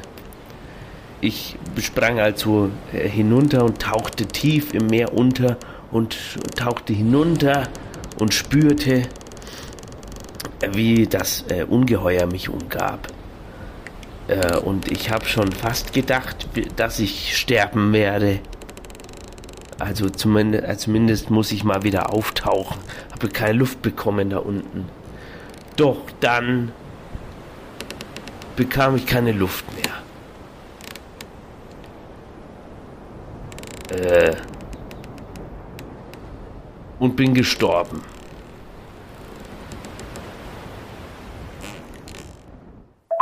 Frau, Frau Ursula. Ja. Jetzt kommt die große Frage: War Goethe ein Monster? Goethe sagt mir nichts. Das macht keinen Spaß mit Ihnen. Monster und Film, Sie haben ja vorhin schon von den Ter vom Terminatoren geredet. Terminatoren. Also Wann kommt Holly- denn die Sprachnachricht? Bitte? Wann kommt die Wir haben Sie schon gehört, Sie haben bloß nicht aufgepasst. Hä? Ja, sehen Sie? Hä? Naja, ist so. Tja, da brauchen Sie jetzt gar nicht so bedröppelt gucken.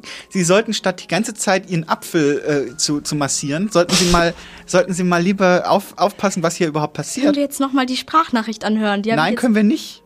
Das ist jetzt vorbei. Wir haben noch eine, da können Sie dann besser aufpassen. Okay. So. Passen Sie auf. Sie können dann später auch übrigens auch die ZuhörerInnen, Sie können das später alles im Podcast nochmal nachhören auf www.eisenbadmeisendraht.de. Äh, da gibt es alle Texte. Wir haben noch äh, eine, ich habe noch eine Fachkraft, äh, eine praktische Fachkraft. Wir haben gerade über Hollywood-Filme. Hollywood hat ja das Monster. Denken Sie nur an King Kong, denken Sie an Dracula, äh, das klassische Hollywood-Monster, nicht wahr? Auch ein, auch, auch, auch hier, auch bei King Kong übrigens, das Thema des unverstandenen Monster, das Monster, das nur Liebe will, nicht wahr? Bei, bei Dracula natürlich das Monster, das gesellschaftliche Normen sprengt. Da haben wir wieder diese Verortung. Wo steht man außerhalb der Gesellschaft? Wo steht man innerhalb der? Dracula, der die Frauen quasi verführt, nicht wahr? Und ihnen das Blut aussaugt, nicht wahr? Ja. Das ist ja auch metaphorisch zu verstehen. Ich finde aber auch, dass man das Blut tatsächlich, da gibt es ja auch ein Adrenochom, habe ich gehört. Da sollte man immer vorsichtig sein, was man sagt. Ähm, Ich bin auch ein großer Fan von dem, wie heißt der? Günther Jauch, nein. Äh, genau. ich wollte über Hollywood. Wir hören jetzt ja, mal. Hollywood ist ja auch von Günther Jauch. So, ähm, Frau Hunke, kennen, die, kennen Sie die noch? Das ist äh, eigentlich das, was Sie Sie ist hätten. meine Katholischlehrerin, ja. Ach, das hat sie auch unterrichtet. Hm. Frau Hunke ähm, ist bei uns äh, zuständig, macht gibt's Volk, Volkshochschulkurse für für Radiosendungen machen und hilft uns, greift uns manchmal beratend zur Seite. Und ich habe Frau Hunke gebeten, uns ein kleines Listicle zu schreiben, wie man das heute so macht. So kennen Sie BuzzFeed zum Beispiel. Äh, oder Den kenne ich tatsächlich nicht, nee. äh, da, da, da, das sind Listicles. Und was ein Listicle ist, werden Sie jetzt gleich sofort im Anschluss hier in diesem Beitrag von Frau Hunke äh, lernen. Bitte Darf schön. ich danach. Okay. So, nun hören Sie mir mal zu. Ich habe hier eine Auflistung der zehn größten Monster der Unterhaltungsbranche. Platz 10. King Kong. Erstmals 1933 in King Kong und die Weiße Frau von Wasai Kingu. Neueste Version von 2017, Jordan Bock Roberts. Insgesamt wurden neun King Kong-Filme gedreht. In den Anfangszeiten kam er auf eine Größe von 15 Meter. In der neuesten Version, Kong Skull Island, kommt das Affenmonster auf 30 Meter, ähnlich wie Godzilla. Platz 9. The Clover. In der Filmreihe Cloverfield von J.J. Abrams handelt es sich um ein alienartiges Monster, The Clover genannt, der von U-Booten im Atlantik geweckt wurde und sein Unwesen in New York treibt. Seine Größe zu Beginn der Filmreihe belief sich auf 91 Meter. 2018 wuchs er in The Cloverfield Paradox auf 4000 bis 6000 Meter. Platz 8. Kraken. Aus dem Film Kampf der Titanen von 1981 stammt das Seeungeheuer Kraken, welches von Zeus und Hades erschaffen wurde. Das Monster war in dieser Version von Desmond Davis 15 Meter groß. In einer weiteren Verfilmung aus dem Jahr 2010 kam der Kraken schon auf 91 Meter. Platz 7. Godzilla. In der Ursprungsversion unter der Regie von Ishiro Honda von 1954 wurde der Dinosaurier aus der Jura-Periode von Atombomben aufgeschreckt. Seine monstermäßige Größe 50 Meter. In weiteren Verfilmungen wurde das Monster immer größer. 2014 108 Meter, 2016 118 Meter und 2017 im Anime Godzilla Earth war er so groß wie der Eiffelturm, also 300 Meter. Platz 6. Drachen. In Drachenzähmen leicht gemacht aus dem Jahr 2010 freundet sich der kleine Wikingerjunge Hicks mit dem vermeintlichen Monster an und gibt ihm den Namen Ohnezahn. Ohnezahn ist ein freundliches Monster und misst ganze 158 Meter. Platz 5. Sandwurm. David Lynch brachte 1984 Dune, der Wüstenplanet, in die Kinos. Bei den auf dem Planeten Arrakis lebenden Monster handelt es sich um Sandwürmer, welche die mentale Droge das Spice produzieren und auf die monströse Größe von 400 Meter kommen. 40 Meter kleiner als das Empire State Building. Irgendwo geistert auch eine Geschichte der Sandwürmer rum, die 2778 Meter groß sein sollen. Platz 4. Kronos. Das Stein- und Lavamonster spielt in Zorn der Titanen eine Rolle. Das Monster Kronos ist der Vater von Zeus und Hades und ganze 500 Meter groß. Platz 3. Exogorth. Die Monster aus Star Wars, das Imperium schlägt zurück von 1980 unter der Regie von Irvin Kirschner, sind Weltraumschnecken, Exogorth genannt. Sie leben in Asteroiden und sind zwischen 10 und 100 Metern groß. Ein seltenes Exemplar kommt auf 900 Meter. Platz 2. Groß Atuin.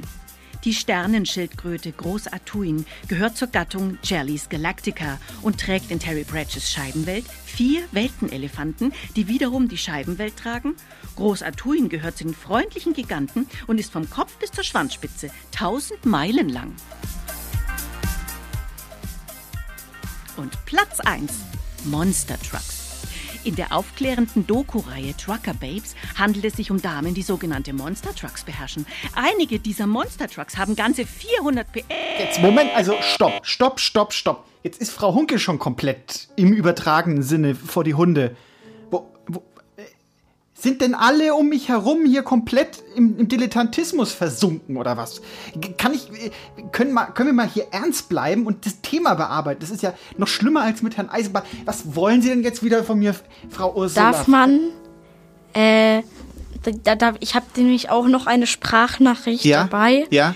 Die ist, die habe ich tatsächlich von einem alten Bekannten gehört, Ja? äh, von Günther Anton Stahlmann. Ja, äh, Sie haben gesagt, der hat auch was zum Thema Monster. Der hat was zum Thema Monster.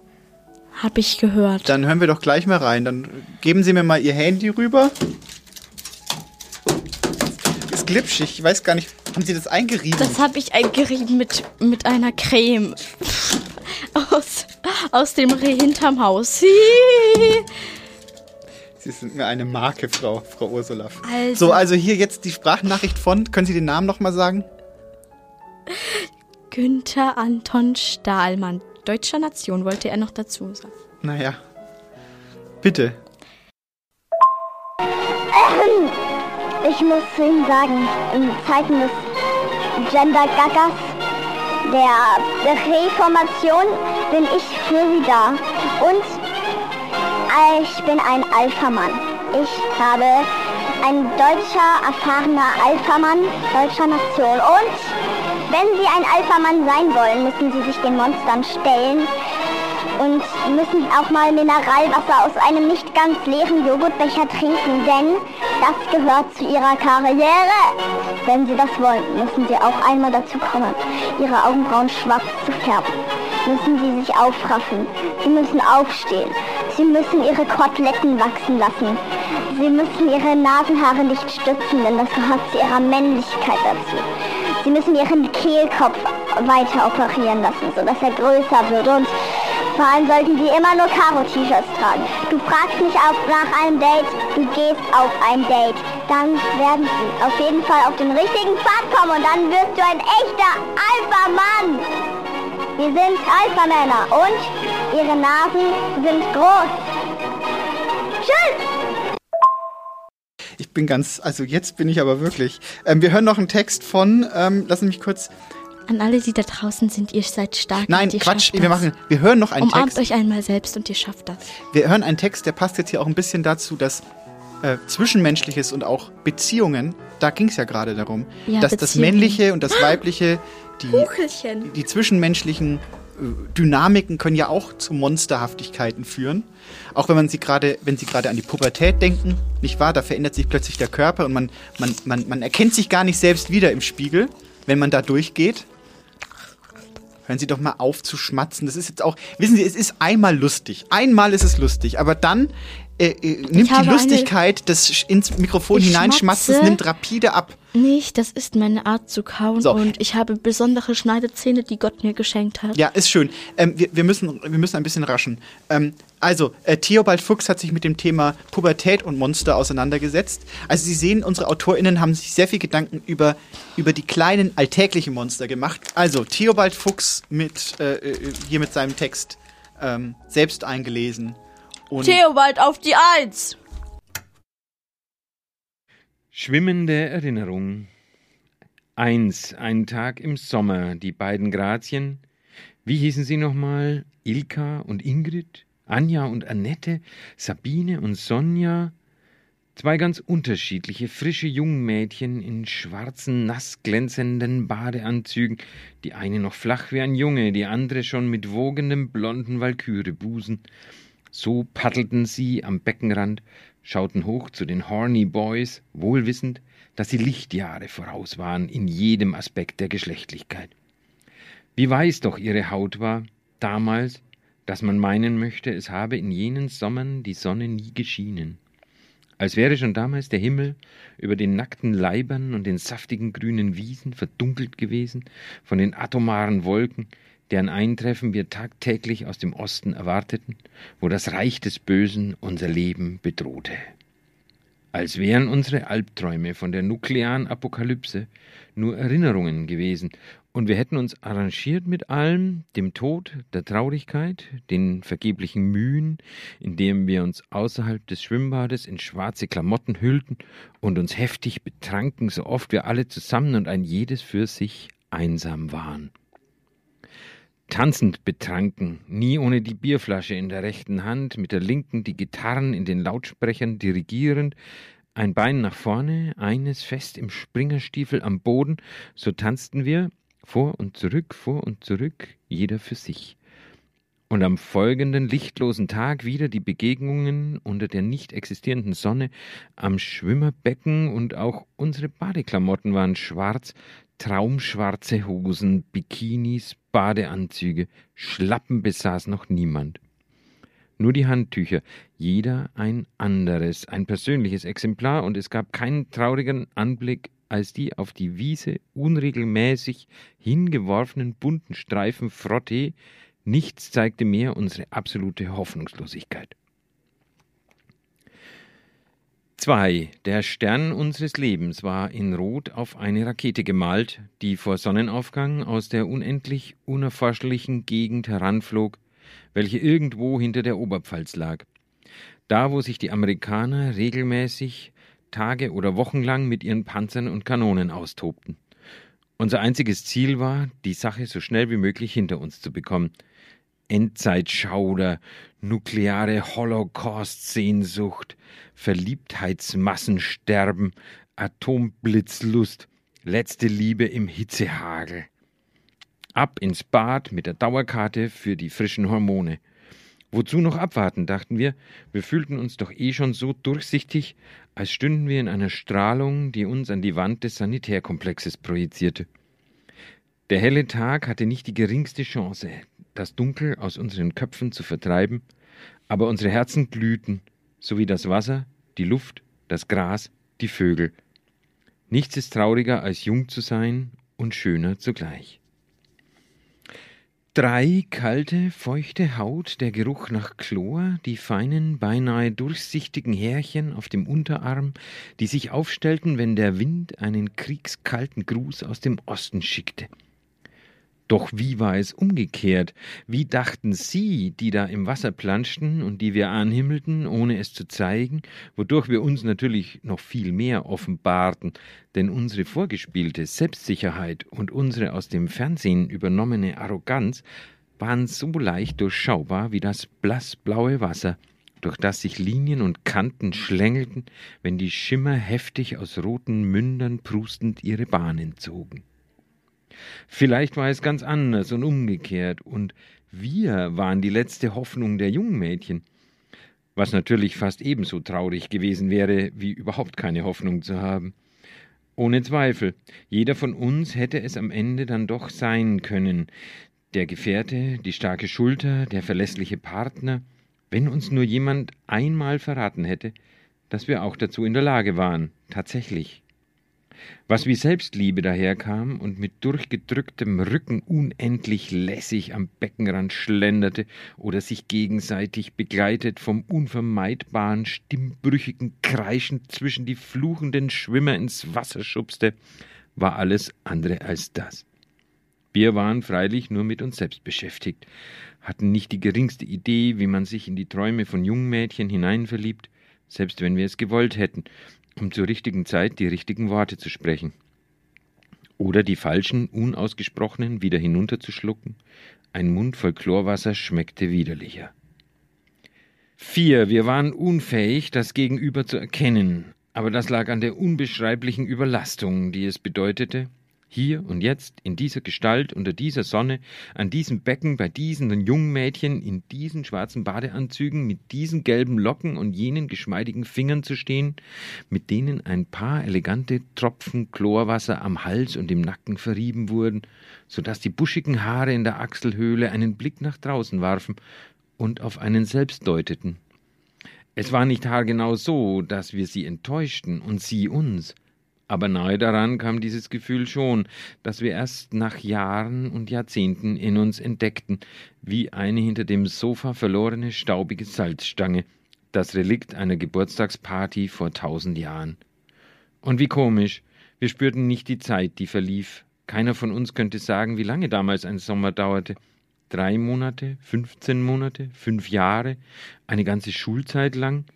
Wie viele Sommer es an sich waren, wie viele Stunden, Tage, Wochen wir am Beckenrand standen und mit den Jungmädchen Blicke tauschten, weil nichts, worüber wir sprechen wollten, sich in Worte fassen ließ.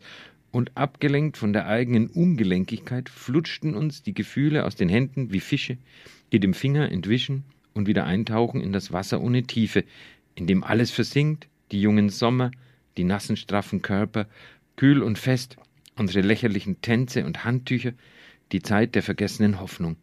Und wer weiß, vielleicht ist der letzte Schmerz, den wir empfinden werden, die Trauer darüber, dass am Ende die Welt doch nicht unterging.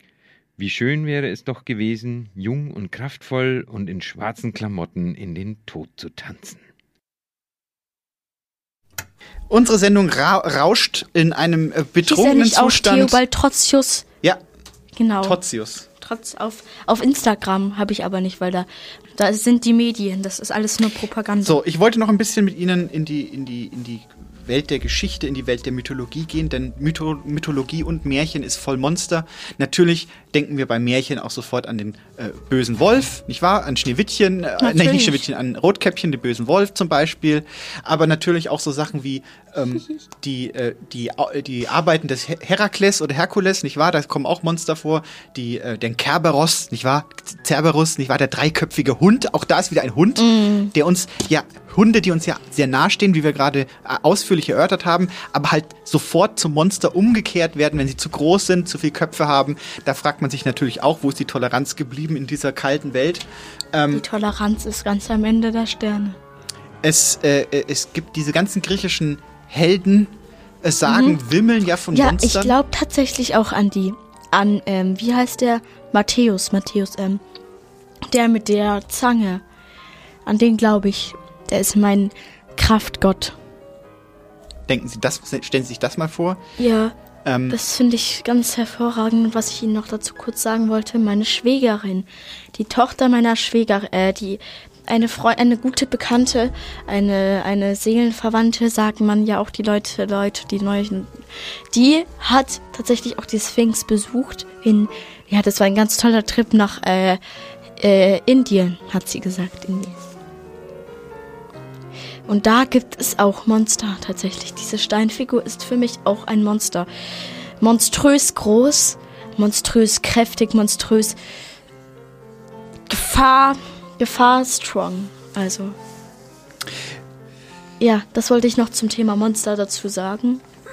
Ihnen fällt dazu aber natürlich auch Geschichte ein, denn Sie haben studiert, im Gegensatz zu mir. Ich habe nur Bücherei studiert. Aber Sie sagen haben Sie, gesagt, doch. dass Sie Philodendron studiert haben. Philodendron. Was? Ja. Philodendron Hab ich mich auch- Das war auch ich mal eine nicht Frage in studiert. meinem Kopf. So, ähm, wir hatten, also es tippelt quasi immer um die, um die eine Geschichte herum, nämlich das Monster ist so nah am Menschen, aber gleichzeitig so entfernt, dass da eine Diskrepanz entsteht. Und ich weiß nicht, kennen Sie den Begriff des Uncanny Valley?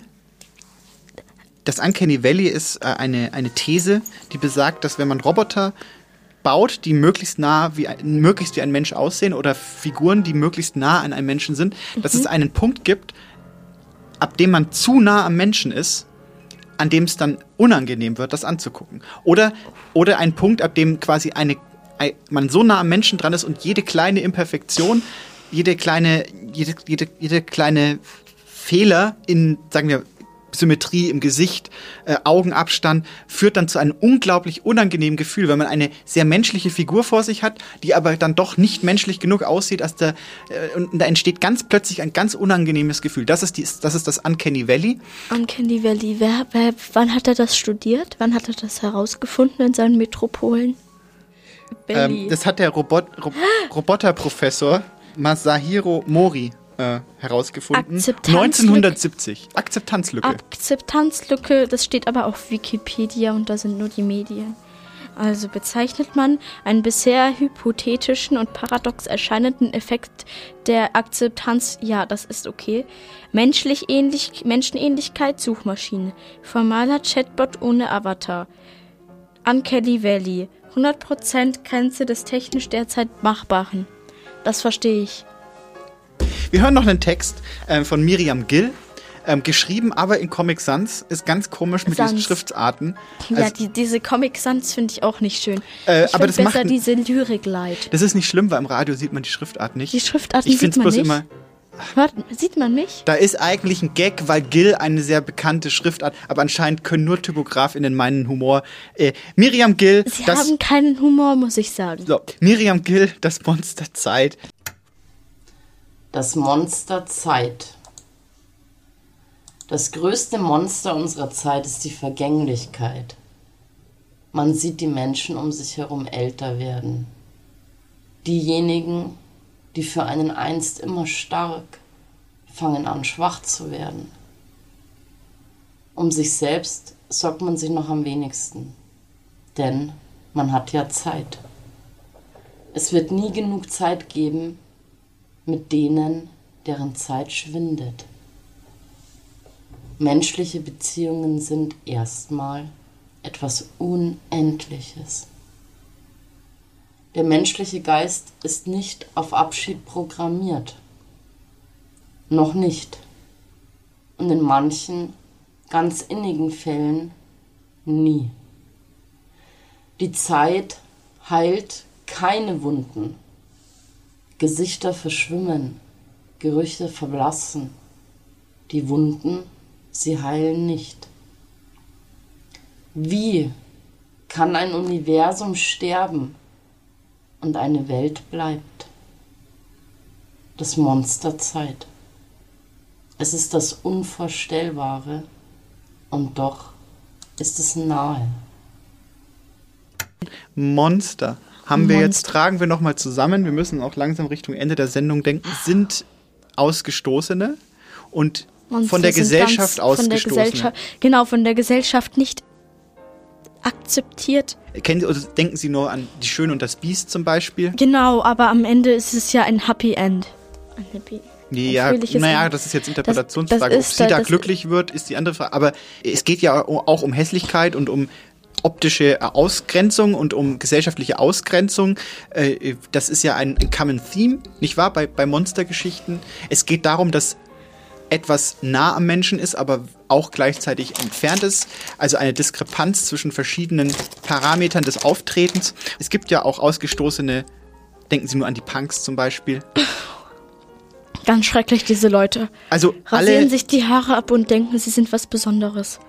Ja, Schon aber in sehen den Sie, Sie 70ern machen fand sich, ich die ganz schlimm. aber, aber sehen Sie, Sie äh, ein, ein Punk definiert sich ja, dass man sich auch selber außerhalb der Normgesellschaft äh, definiert Ja. und sich dann quasi optisch auch so äh, verhält, dass man aus dem Muster herausfällt. Und das gilt ja nicht nur für Punks, das gibt ja für ganz viele Subkulturen oder auch für Identitäten, die man sich äh, aufstülpen kann, dass man sich optisch aus, ausgrenzt vom Rest. Jetzt fahren sie sich durch die Haare.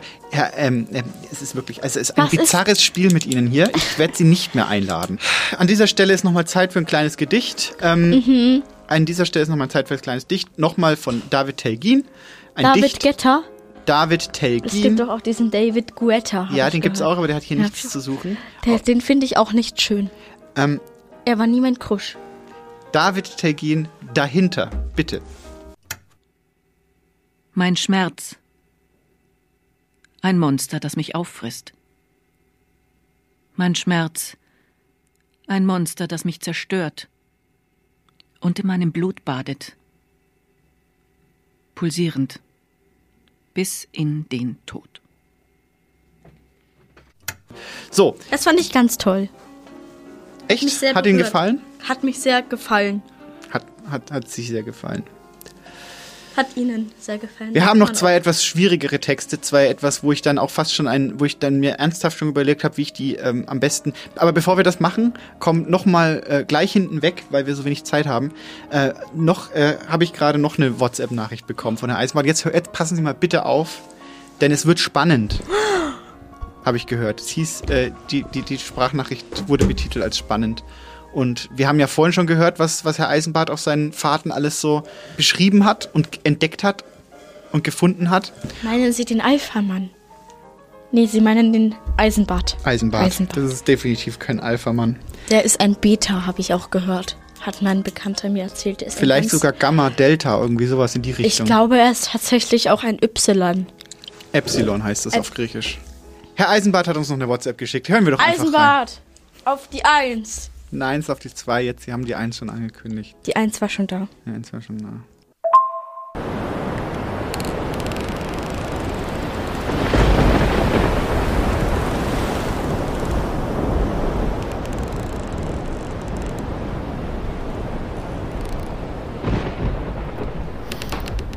Also es war so, ich war auf dem Schiff. Ähm, ich muss mich kurz entschuldigen. Ich habe, äh, war eine unzuverlässige äh, Erzählung. Ich bin ja gar nicht gestorben. Also ich war auf dem Schiff äh, als Leichtmatrose. Dann bin ich nachts aufgewacht, weil ein Sturm vermeintlich am Schiff rüttelte. Als ich an Deck ging, sah ich, dass es doch kein, kein Sturm war. Also nicht nur, sondern ein mächtiges Wesen aus einer anderen Zeit. Und das Wesen hat zu mir gesagt, Hartmut, geh, ähm, geh ins Wasser hinein, komm zu mir hin. Und das habe ich dann gemacht und bin ins Wasser reingehüpft und ich kann eigentlich gar nicht gut schwimmen. Aber ich bin nicht gestorben, da habe ich, habe ich mich falsch erinnert.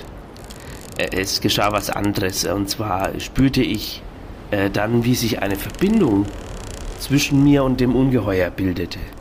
Äh, es konnte meine Gedanken lesen und, äh, und ich seine. Und ich erkannte, dass das äh, Wesen nicht böse war, sondern nur neugierig auf die Menschen und ihre Welt. Und dass es die Menschen nicht versteht. Es war nämlich nicht von hier oder von jetzt. Ich verbrachte also Stunden äh, unter Wasser äh, ohne zu sterben, während ich mit dem Ungeheuer kommunizierte. Und ich schrieb alles auf auf meinen kleinen Notizblock äh, mit dem Federkiel. Unter Wasser habe ich alles aufgeschrieben, was es mir erzählt hat. Oder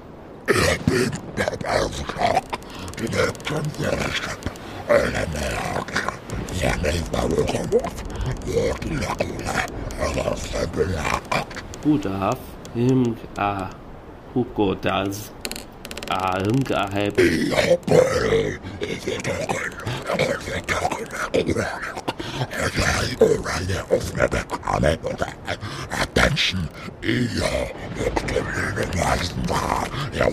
Magdalena Meisendraht, Hikadistu, A, Research, Wir Legia. haben eine lange äh, Unterhaltung geführt über zeitgenössische Literatur zum Beispiel oder über äh, na, äh, Bachmann-Preis haben wir geredet. Auf jeden Fall, je länger äh, ich mit dem Ungeheuer sprach, desto mehr veränderte sich meine Persönlichkeit. äh, und auch die Persönlichkeit des Ungeheuers. Und naja, ich, ich ging dann, ich ging, ging dann wieder zurück auf das Schiff und ich äh, habe gemerkt, ich wurde, ich war wesensverändert. Wurde düsterer und verschlossener und ich begann meine Kollegen, Ko Kolleginnen, Entschuldigung, auf dem Schiff zu meiden. Äh, und als das Schiff äh, ein paar Tage später tatsächlich in einen Sturm geriet und sank, da war ich der einzige Überlebende. Und ich trieb tagelang auf einem Stück Treibholz im Meer, wurde von Halluzinationen geplagt, und ich sah das Ungeheuer immer wieder und wieder vor mir und hörte meine Stimme in seinem Kopf. Hartmut, Hartmut, kannst du mir noch mal die Shortlist vom Bachmann-Preis googeln? Und andere Sachen. Und als ich aber schließlich gerettet wurde, da war ich nicht mehr derselbe Mann wie zuvor. Ich hatte eine äh, dunkle Obsession für das Ungeheuer entwickelt und begann meine Forschungen auf die Suche nach ihm zu konzentrieren. Doch niemand wollte mir glauben, dass es wirklich existierte. Äh, ich verbrachte den Rest meines Lebens in Einsamkeit und Isolation auf dem Meeresgrund, immer auf der Suche nach dem Ungeheuer. Das war jetzt, das war der Tatsachenbericht jetzt. Das war wirklich, das ist wirklich das, was passiert ist. Ich würde dann bald zurückkommen, wenn Sie möchten. Äh, um die Sendung zu moderieren auch. Ich hoffe, Sie machen, ich hoffe, es ist alles gut. Ich hoffe, allen geht's gut. Wiederhören.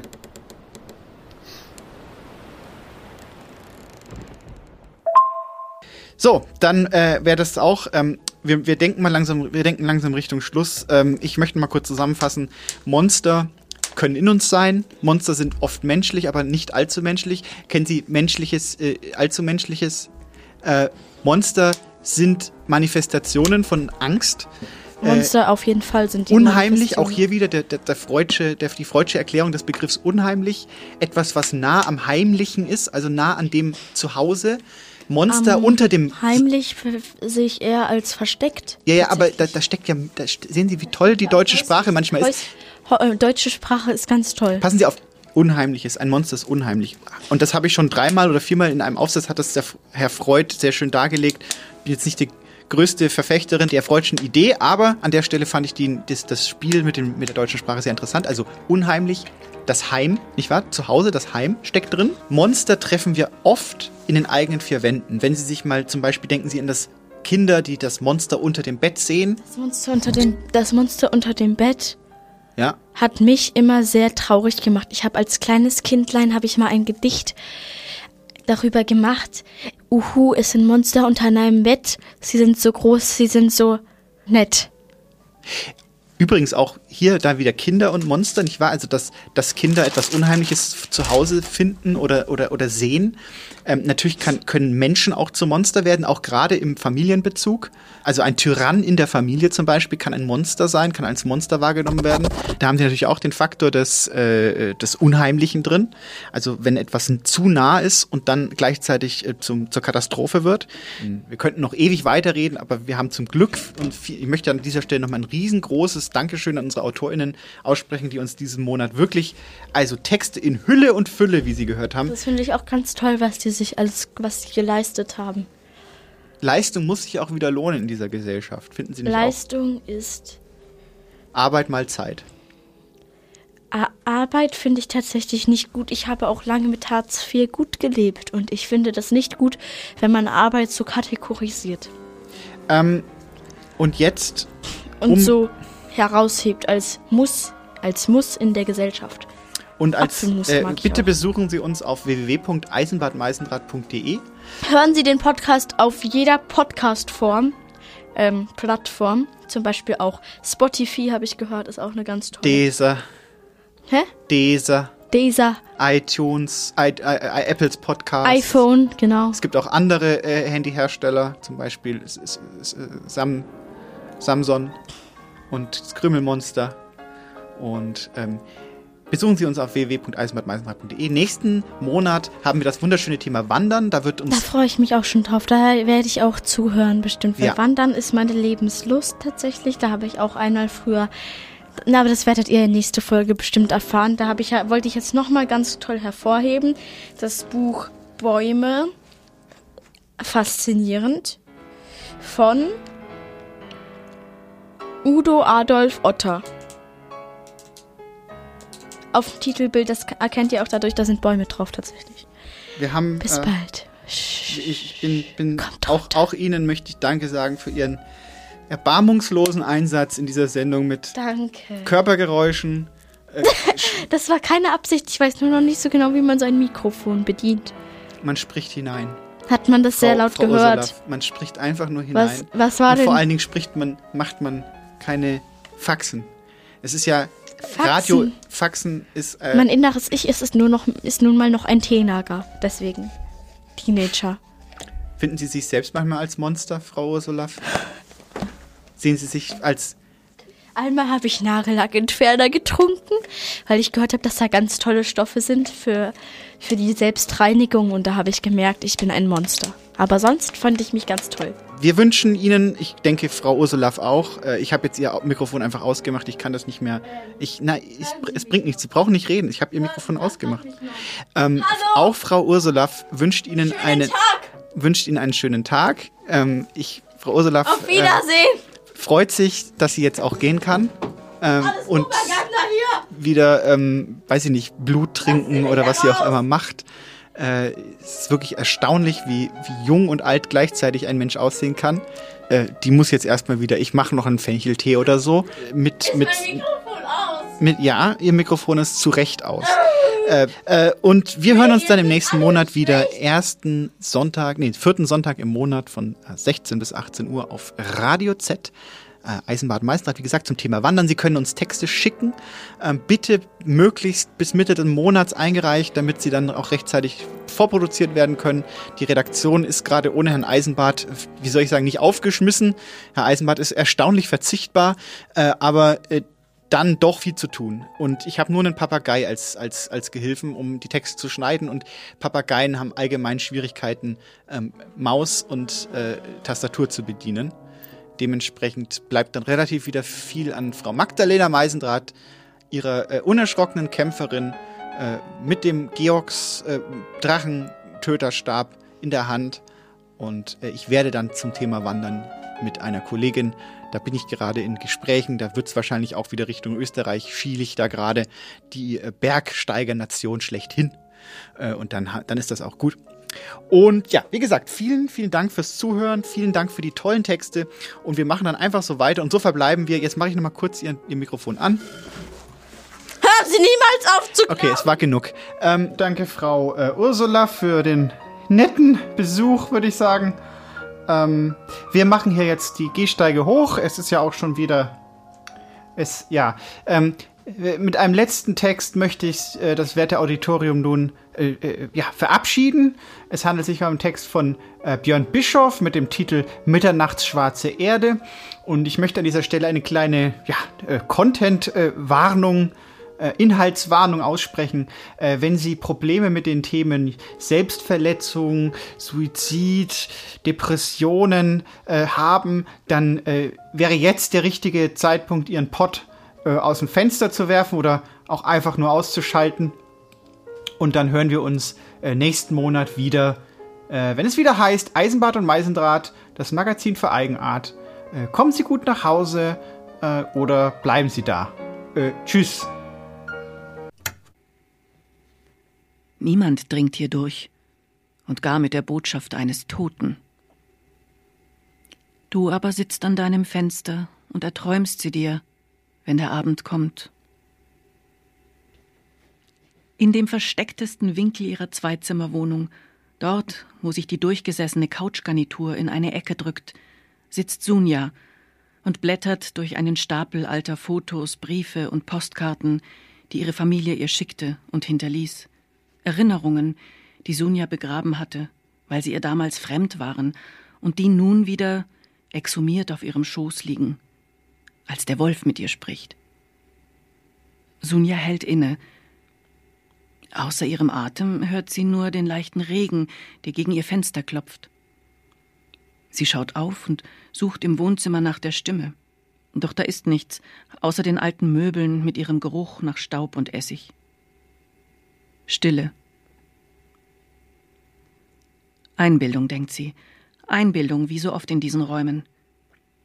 Sie will den Stapel weiter durchsehen. Von dem obersten Foto blickt ihre Mutter als junge Frau sie an.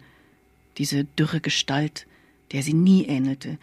Nicht damals, nicht heute. Daneben ein Baum, der in dem Schwarz-Weiß des Bildes unscharf ist. Aber vielleicht sieht sie dort nur die Zeit auf dem Fotopapier wirken, denkt Sunja. Auf jeden Fall scheint es für sie so, als ob der Baum Federn statt Früchte trüge. Mit dem Daumen strich sie bereits mehrmals über die Stellen, nicht sicher, was sie damit bewirkt. Nichts. Sie legt das Foto auf den Stapel neben sich, dreht es um. Ihr sind die Blicke der Toten unangenehm, und über diesen Haufen an Erinnerungen hinwegschreitend steigt sie in das Revier des Wolfs. Sunja hält eine Postkarte in der Hand, eine billige Reproduktion eines Gemäldes vom Anfang des 20. Jahrhunderts. So viel ist ihr vom Studium der Kunstgeschichte geblieben, dass sie das erkennt. Noch so eine Erinnerung, die Sunja vor langer Zeit begrub. Auf der Karte das Rotkäppchen mit leuchtenden Wangen und knubbeligen Fingern. Gehüllt in einen Mantel, einen verschlossenen Korb vor sich, füllt es fast die ganze Karte. Hinter sich nur der Wald, angedeutete Bäume, die Sunja kaum erkennt, weil sie auch gar nicht hinschaut, nur Flecken im Hintergrund, weil sie nur Augen für den Kopf hat, der da zu Füßen des Rotkäppchens liegt. Der Schädel, im Dunkel der Karte, in der letzten unteren Ecke, halb verwest, die Ohren gespitzt, umrandet vom klumpigen Fell, die Lefzen gebleckt, obwohl ja bereits tot, offensichtlich, denn der Rest des Wolfs fehlt. Unter dem Kopf sammelt sich Blut, in der Lache Flecken, die Sonja nicht genauer anschauen will. Maden ziehen sich durch das Fell des Wolfkopfs. So viel sieht sie auf der Karte noch, seine Augen bettelnd auf sie gerichtet. Und während Sunja auf ihn starrt, nach Pinselstrichen sucht, blinzelt der Wolf mit schweren Lidern. Der Wolf erzählt Sunja, wie er einst nicht nur Kinder, sondern ganze Dörfer verschlang. Sein Maul weit aufgerissen, ein Hunger, der kein Ende kannte, der vor der Sonne und dem Mond keinen Halt machte, ein Vieh, das sich durch den Himmel und die Hölle fraß, bevor es sich mit seinem fetten Bauch unter einen der letzten Bäume legte, wo es im Schlaf ein Mädchen überraschte. Ein Kind, das mit einem Stein den Bauch aufschlitzte, mit seinen kalten Händen im Inneren wühlte und den Himmel und die Hölle, Nieren und Leber, Dörfer und Menschen, Gedärme und Milz herausriss und auf die mitternachtsschwarze Erde unter dem Baum legte. All das erzählt der Wolf, während aus dem Regen vor Sunjas Wohnung ein kaum hörbares Nieseln wird. Und dann äußert der Wolf seine Bitte. Sunja hört genau zu, jedes Wort, jede Silbe, alles, was aus dem verrottenden Maul kommt. Zuerst versteht sie nicht. Der Wolf wirkt kurz, und Sunja fragt sich, ob ihm eine Made über die Zunge in die Kehle kroch. Aber was will so ein Kopf schon allein gegen eine Made machen? Dann erinnert sich Sunja. Sie erinnert sich an Thomas, den Austauschstudenten, den Mann, mit dem sie zum ersten Mal schlief, bei dem sie zum ersten Mal an die Liebe glaubte. Die langen Nächte, in denen sie bei einer Flasche Bordeaux in ihrer Studentenwohnung zusammensaßen, die Gespräche über Gott und die Welt und wie sie beide so darüber sprachen, als ginge nichts etwas an. Wie Thomas erzählte und sich dabei mit dem Daumennagel zwischen den Zähnen kratzte. Sie erinnert sich an einen Sommernachmittag mit ihren Eltern in einer großen Stadt, in der ihr die Möglichkeiten endlos schienen – obwohl sie erst elf Jahre alt war. Sunja sah in diesen Straßen die Menschen. Sie lebten wie in den Serien im Fernsehen. Freunde, Liebhaber, lange Abende in Bars und Restaurants, während an einer Ecke jemand in seinem Erbrochenen saß. Sie erinnert sich an ein Weihnachtsgedicht, das sie als Kind an Heiligabend aufsagte, an ihr Stottern, obwohl nur ihre Eltern im Wohnzimmer hockten, ihre Gesichter direkt vor ihr, und wie sie nach der Bescherung am Tisch saßen und ihre Mutter die Haut von der gebratenen Gans aß, weil dies der beste Teil des Vogels sei. Sie erinnert sich an einen Popsong, in dem es um verpasste Entschuldigungen und zu Staub zerfallende Knochen geht, den sie so oft auf der Rückbank im Honda ihrer Eltern hörte, während sie in den Sommerhimmel schaute und glaubte, dass sie der Unendlichkeit nie näher käme. Sie erinnert sich an die Ohrfeige ihres Vaters, als er sie mit einer Zigarette in ihrem Zimmer erwischte. Danach rauchte sie nie wieder. Sie erinnert sich an die Hände ihres Vaters. Sie erinnert sich an die leeren Augen ihrer Mutter, als sie im Pflegeheim neben dem Bett stand, darin der Körper, der sie als Kind so oft hielt. Sie erinnert sich an die Tränen, während sie in ihrem Bett mit der weißen Bettwäsche in dem weißen Raum lag, ihre Arme bandagiert. Sie erinnert sich an die brüchige Stimme ihres Bruders auf dem Anrufbeantworter, der ihr erzählte, dass mit ihrem Vater etwas passiert sei und sie unbedingt zurückrufen solle. Und? fragt der Wolf, der nach dem Würgen wieder zur Luft kommt, obwohl ihm ja die Lunge fehlt. Sunja taucht auf. Sie blickt dem Wolf in die Augen. Ihr Atem geht schnell, sie spürt ihren Herzschlag im ganzen Körper. Sie nickt. So soll es sein. Sunja sitzt in der Küche. Ihre rechte Hand hat sie auf das Holzbrett gelegt, in der linken hält sie das Küchenmesser, das, mit dem sie sonst das Geflügel für ihr Essen schneidet. Aber jetzt holt sie Luft und setzt das Messer an ihr Handgelenk an. Sie spürt die Kälte an ihrem Handgelenk. Das Messer liegt auf ihrer Haut zwischen den Muttermalen und ersten Altersflecken. Dann drückt sie zu. Eine Klinge gleitet leicht, eine Klinge bewegt sich vor und zurück, eine Klinge trifft Hartes, eine Klinge schneidet durch das Harte. Mehrere Versuche. Eine Klinge trifft wieder Hartes, eine Klinge gleitet, schneidet, sägt, umständlich, schwer, aber sie sägt. Mehr Kraft, mehr Rot. So viel Rot, denkt Sunja. Dann gleitet die Klinge noch einmal kurz durch. Sunja laufen der Fleischsaft und das Blut über Kinn und die verbliebene Hand, die ihr abgetrenntes Gegenstück hält, das kaum noch zu erkennen ist, weil Sunja hungrig ist. Den rechten Stumpf hat Sunja in ein Küchenhandtuch gewickelt und notdürftig mit einem Gürtel abgebunden. Ihr läuft kalter Schweiß über die Stirn. Sie kann sich kaum auf dem Küchenstuhl halten neben ihr der Stapel mit Postkarten und Briefen. Ihr Blick verschwimmt. Sunja rutscht vom Tisch ab, fegt den Stapel mit Briefen, Fotos und Postkarten um. Sie kann den Erinnerungen nicht mehr folgen. Sie kann nicht tiefer gehen. Auf dem Boden alles ein Haufen, der sie nicht mehr kümmert. Alles Dinge, die ihr so egal, so nichtig erscheinen, wenn sie an das schwarze Loch denkt, das in ihr tobt, sich ausbreitet und alles mit sich nimmt – alle Erinnerungen, alle Weihnachtsbäume, alle Liebe, alles Stottern, alle Knochen, all den Tod, alles ins Dunkel mit sich reißt. Vor dem Küchenfenster schiebt sich die Sonne durch die Wolken und legt einen rosafarbenen Schleier auf die Welt. Zwischen ihrem Stöhnen und den Schmerzen ist Sunja, als würde etwas nahe ihres linken Ohres schmatzen. Cool.